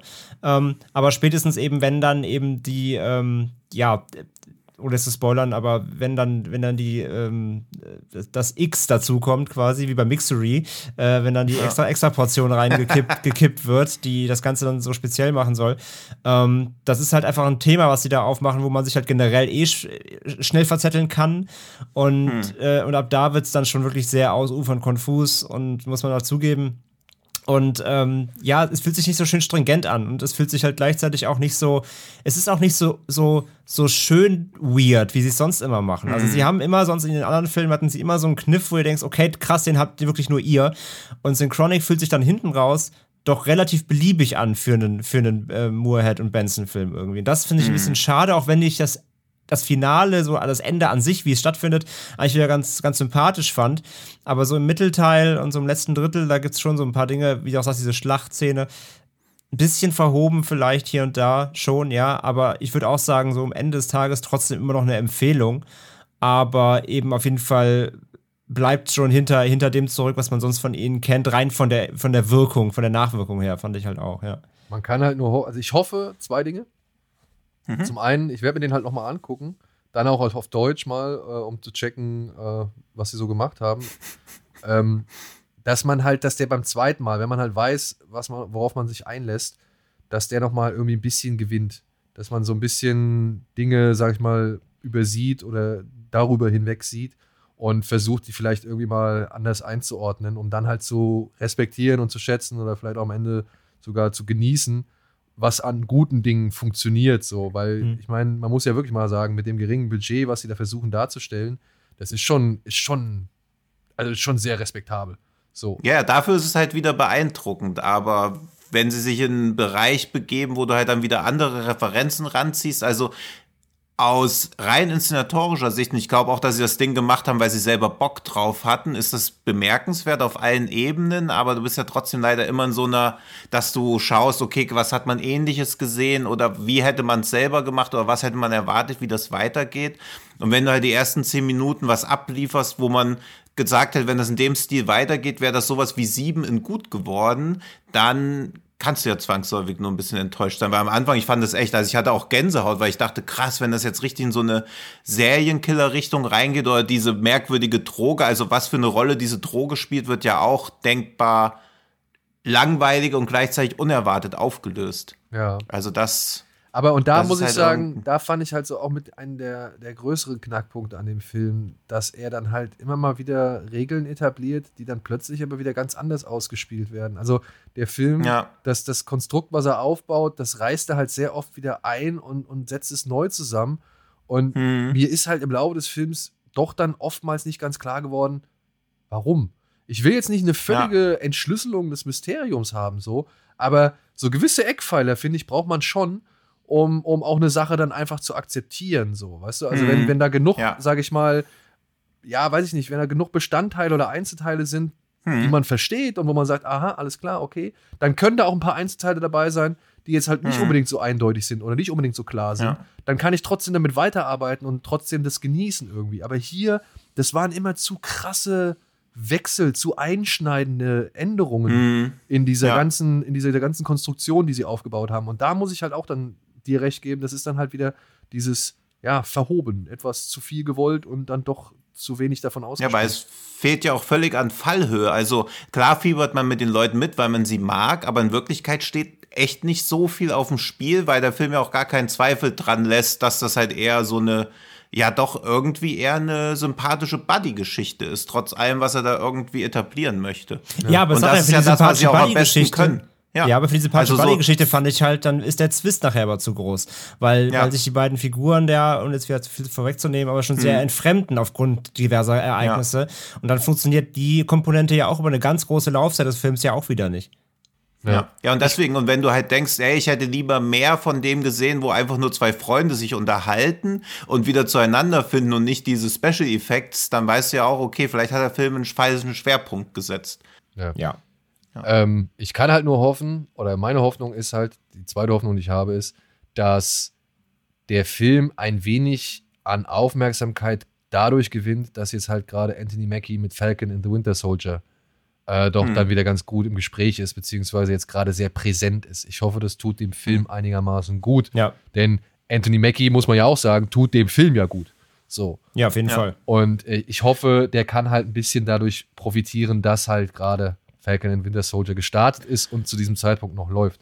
Denn das ist ja dann ja. auch mal wieder so ein Argument. Ja. Ach, guck mal, der Aber, hat da mitgespielt. Ah ja, gut, cool. Ja, aber würdet ihr, wenn ihr jetzt in Chronic als erstes von Benson Moorhead gesehen hättet, würdet ihr denken, geil, ich muss den Rest von denen auch noch sehen? Also ja. davor habe ich halt so ein bisschen diese Angst, dass der als Einstiegswerk nicht. Ja, also als wobei, vierter, fünfter Film von denen völlig fein, aber als Einstieg ins Werk. Hm. wobei man sagen muss, wobei man sagen muss, meiner Meinung nach, ähm, äh, vielleicht sogar, vielleicht sogar ist es der beste, weil Synchronic von ihren Filmen schon trotz seiner Überambitioniertheit ähm, am zugänglichsten ist, meiner Meinung nach. Die anderen Filme, die Vorgängerfilme von ihnen, die waren ja schon sperrig. Es sind schon Liebhaberfilme, muss man mal ganz klar so mhm. sagen. Aber ich finde Aber auch Resolution, also ja, Resolution finde ich ja im Horrorfilmbereich auch stark. Also ja, klar, aber, aber, aber trotzdem ist das keine Sehgewohnheit. Wir reden jetzt hier mal, also klar, wir hm. befinden uns hier im Genre-Podcast, aber jetzt mal, hm. wenn wir sagen, wir hoffen, dass der Film irgendwie was erreicht, dann äh, muss man ja auch schon über den Tellerrand wieder rausblicken. Und ich finde, mhm. da ist hm. Synchronic schon, was die Sehgewohnheiten angeht, so der traditionellste Film von ihnen bisher, weil die anderen ja schon in ihrer Weise sehr speziell, sperrig, mhm. Arthouse fast schon sind. Ähm, da muss man schon sagen, finde ich Synchronic vielleicht sogar die Zugänglichkeit wegen ist am einfachsten, aber ob man dann eben die etwas sperrigeren Vorgängerfilme eben sich dann zu Gemüte führen ja. kann, gut und die mag, mag? Das ist die Frage eben. Und man ja. muss ja auch sagen, derjenige, der den Zugang zu Synchronic über Anthony Mackie findet, der hätte ja, wahrscheinlich nicht genau. über, über Jensen, genau. Benson und also Moorhead gefunden. Also wir kommen ja gerade über, Dis über Disney auch, Plus, Winter Soldier zu Synchronic auf Benson Moorhead. Ich glaube auch. Also dann ist wahrscheinlich die Abzweigung eher, oh, Moon Knight ja. und nicht, oh, Resolution.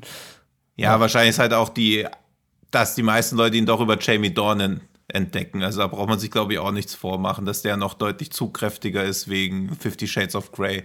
Meinst du? Ja, weiß ich nicht so richtig gerade. Jetzt gerade zum Zeitpunkt jetzt weiß ich nicht so richtig. Ich weiß nicht. Warte, da frage ich doch mal meinen IMDb Pro Account, wer mehr gesucht wird. Okay. Das würde mich jetzt auch mal interessieren. Jedenfalls, Aber, während, während Tino sucht, können wir schon mal sagen, auf jeden Fall, äh, wir geben trotzdem allen eine Empfehlung raus. Und der Film kommt jetzt ja. am 8. April von Universal äh, auf DVD und Blu-ray in den deutschen Handel. Genau. Aber halt mit Vorsicht zu genießen. Und wie gesagt, wenn man jetzt irgendwie über Anthony Mackie kommen würde und sieht, okay, der ist von den beiden und dann sieht man, was machen die und was haben die gemacht und dann sieht man, oh, die machen jetzt demnächst Marvel. Ah, Anthony Mackie ist auch bei Marvel, aber vielleicht sind die eigentlich ganz cool und dann gucken sie sich vielleicht die anderen Filme an. Wäre ja auch Und denkt Thema. sich dann, was ist das für ein weirder Scheiß? Genau. ja. Und dann heißt es, was ja, aber findet ihr die wirklich so weird? Also Spring finde ich ja super zugänglich eigentlich. Resolution, also der einzige, der halt relativ unzugänglich ist, ist Endless, aber auch, weil er ja eine indirekter Fortsetzung von Resolution ist, beziehungsweise parallel spielend schon fast. Ich also würde ich behaupten, Spring du hast da doch Frau deine gesehen. Genrebrille auf, gerade ein bisschen so. Ja. Ich habe Spring mit meiner Frau gesehen, weil ich der gesagt habe, das ist eine monströse Romanze. Und, und ähm, dann hat sie gesagt, alles klar, bin ich mal gespannt, gucken wir uns den an. Und sie war schon sehr irritiert. Okay, krass. Aber sie redet Nadja heute Hilke noch über den Film, ne? Also sie, sie hat so. den Film heute noch in Erinnerung. Also das ist, ja, siehst du. ist jetzt nicht etwas, was ihr irgendwie, sag ich mal, rein und rausgegangen ist, aber trotzdem war sie, ja, also was sie sofort ja. wieder vergessen hat. Trotzdem war sie irritiert. Okay. Und Nadja Hilka aus Spring spielt übrigens auch eine aktuelle Staffel The Walking Dead mit. Super. Mal so als random Fact. Weil ist vielleicht ja auch Leute Staffel über Walking Dead dann. Ist die aktuelle Keine Ahnung, ich habe ich, ich habe so neulich ein einfach mal random, random irgendeine Folge aus der zehnten Staffel geschaut, um zu gucken, was da absolut ab, momentan abgeht und dachte so, okay, krass. Also wer da immer noch am Ball ist, Respekt. Ja, ich bin ja irgendwann bei Staffel 8 ausgestiegen, glaube ich. Ich auch bei 8. Ich bin bei 1 ausgestiegen. Ja. ja irgendwann war spaßig. Ja. Es war wie so eine Daily Soap mit Zombies. Ja, ich glaube auch, aber irgendwie war ich da nicht. Also, wenn ich jetzt wählen müsste, ob ich irgendwie alle Folgen Supernatural gucke oder alle Folgen Walking Dead, würde ich glaube eher zu Supernatural tendieren. Und beides wird nicht eintreten. Ist vom Unterhaltungsfaktor auf jeden Fall höher, ja. Da würde ich ja eher nochmal ja. einen Rewatch von Leftovers machen. Ja, das würde ich auch, aber das mache ich ja eh fast jedes Jahr. Gut, so. Gut. Haben wir denn noch Gesichtsbücher des Todes? Ja, ich habe was. Auch zwei kontroverse Sachen. Ein Quiz und eine Diskussion, bei der alle mit Teilnehmern nur verlieren können.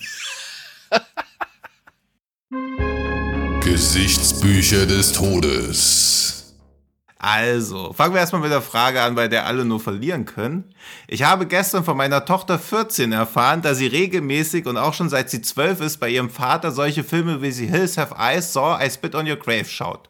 Sie schaut gerne Horrorfilme, darf sie auch mit mir zusammen. Filme wie zum Beispiel The Boy. Aber das hier hat nichts mit Horror zu tun. Das sind Filme, die teilweise abartig sind und können auf Kinder echt verstörend wirken. Oder sehe ich das zu extrem?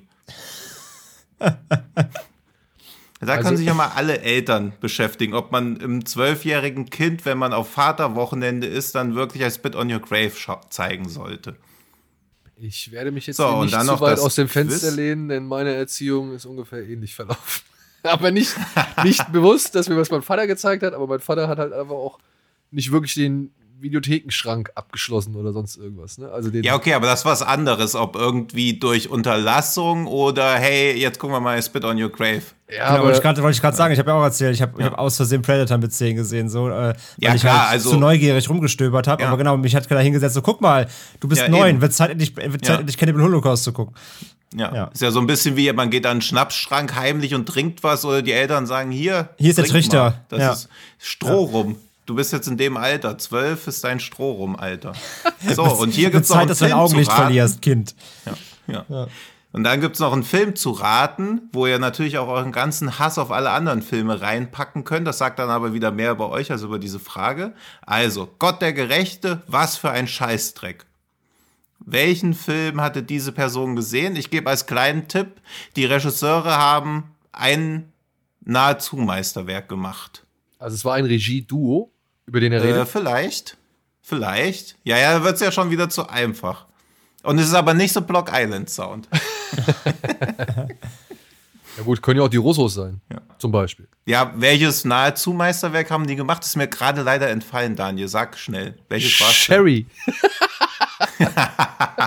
Aber immerhin haben die auch Arrested Development gemacht. Also die Russos haben bei mir für den Rest ihres Lebens ein Stein im Brett, egal was sie noch verbrechen. Aber Aber sie haben doch auch hier Dings gemacht. Den, den Safecracker ist der war doch auch ganz charmant. ja, okay. Und ich mag. Ja, aber es ist jetzt halt. Ja, aber es ist jetzt halt auch nicht so, wo man jetzt so sagen würde, geil, von euch muss ich noch mehr sehen. Also, So, außerdem sind wir gerade bei Gesichtsbücher des Todes, nicht bei Filmen, die Daniel auch ganz charmant fand von Leuten, die Marvel-Filme gemacht haben. Die Rubrik starten wir erst nächste Woche. ja, cool. Ja. Okay. War's das? Ja, Also. ja. Gott der Gerechte, was für ein Scheißfilm. Wird gesucht. Scheiß Dreck. Was ein Film ist, Scheißdreck. es ist kein Film, es ist Dreck. Okay, was für ein Scheißdreck. Was könnte sich hinter dieser Aussage verbergen? Wir ahnen, dass es sich um zwei Regisseure handelt, aber wir wissen es nicht genau.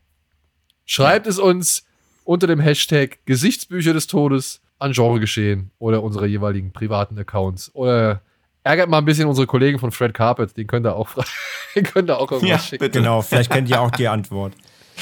Ja. Und das wär's doch auch schon wieder gewesen für diese Woche. Mhm. Ich bedanke mich ganz herzlich bei euch. Ich bedanke mich ganz herzlich bei euch da draußen. Bei mir selbst.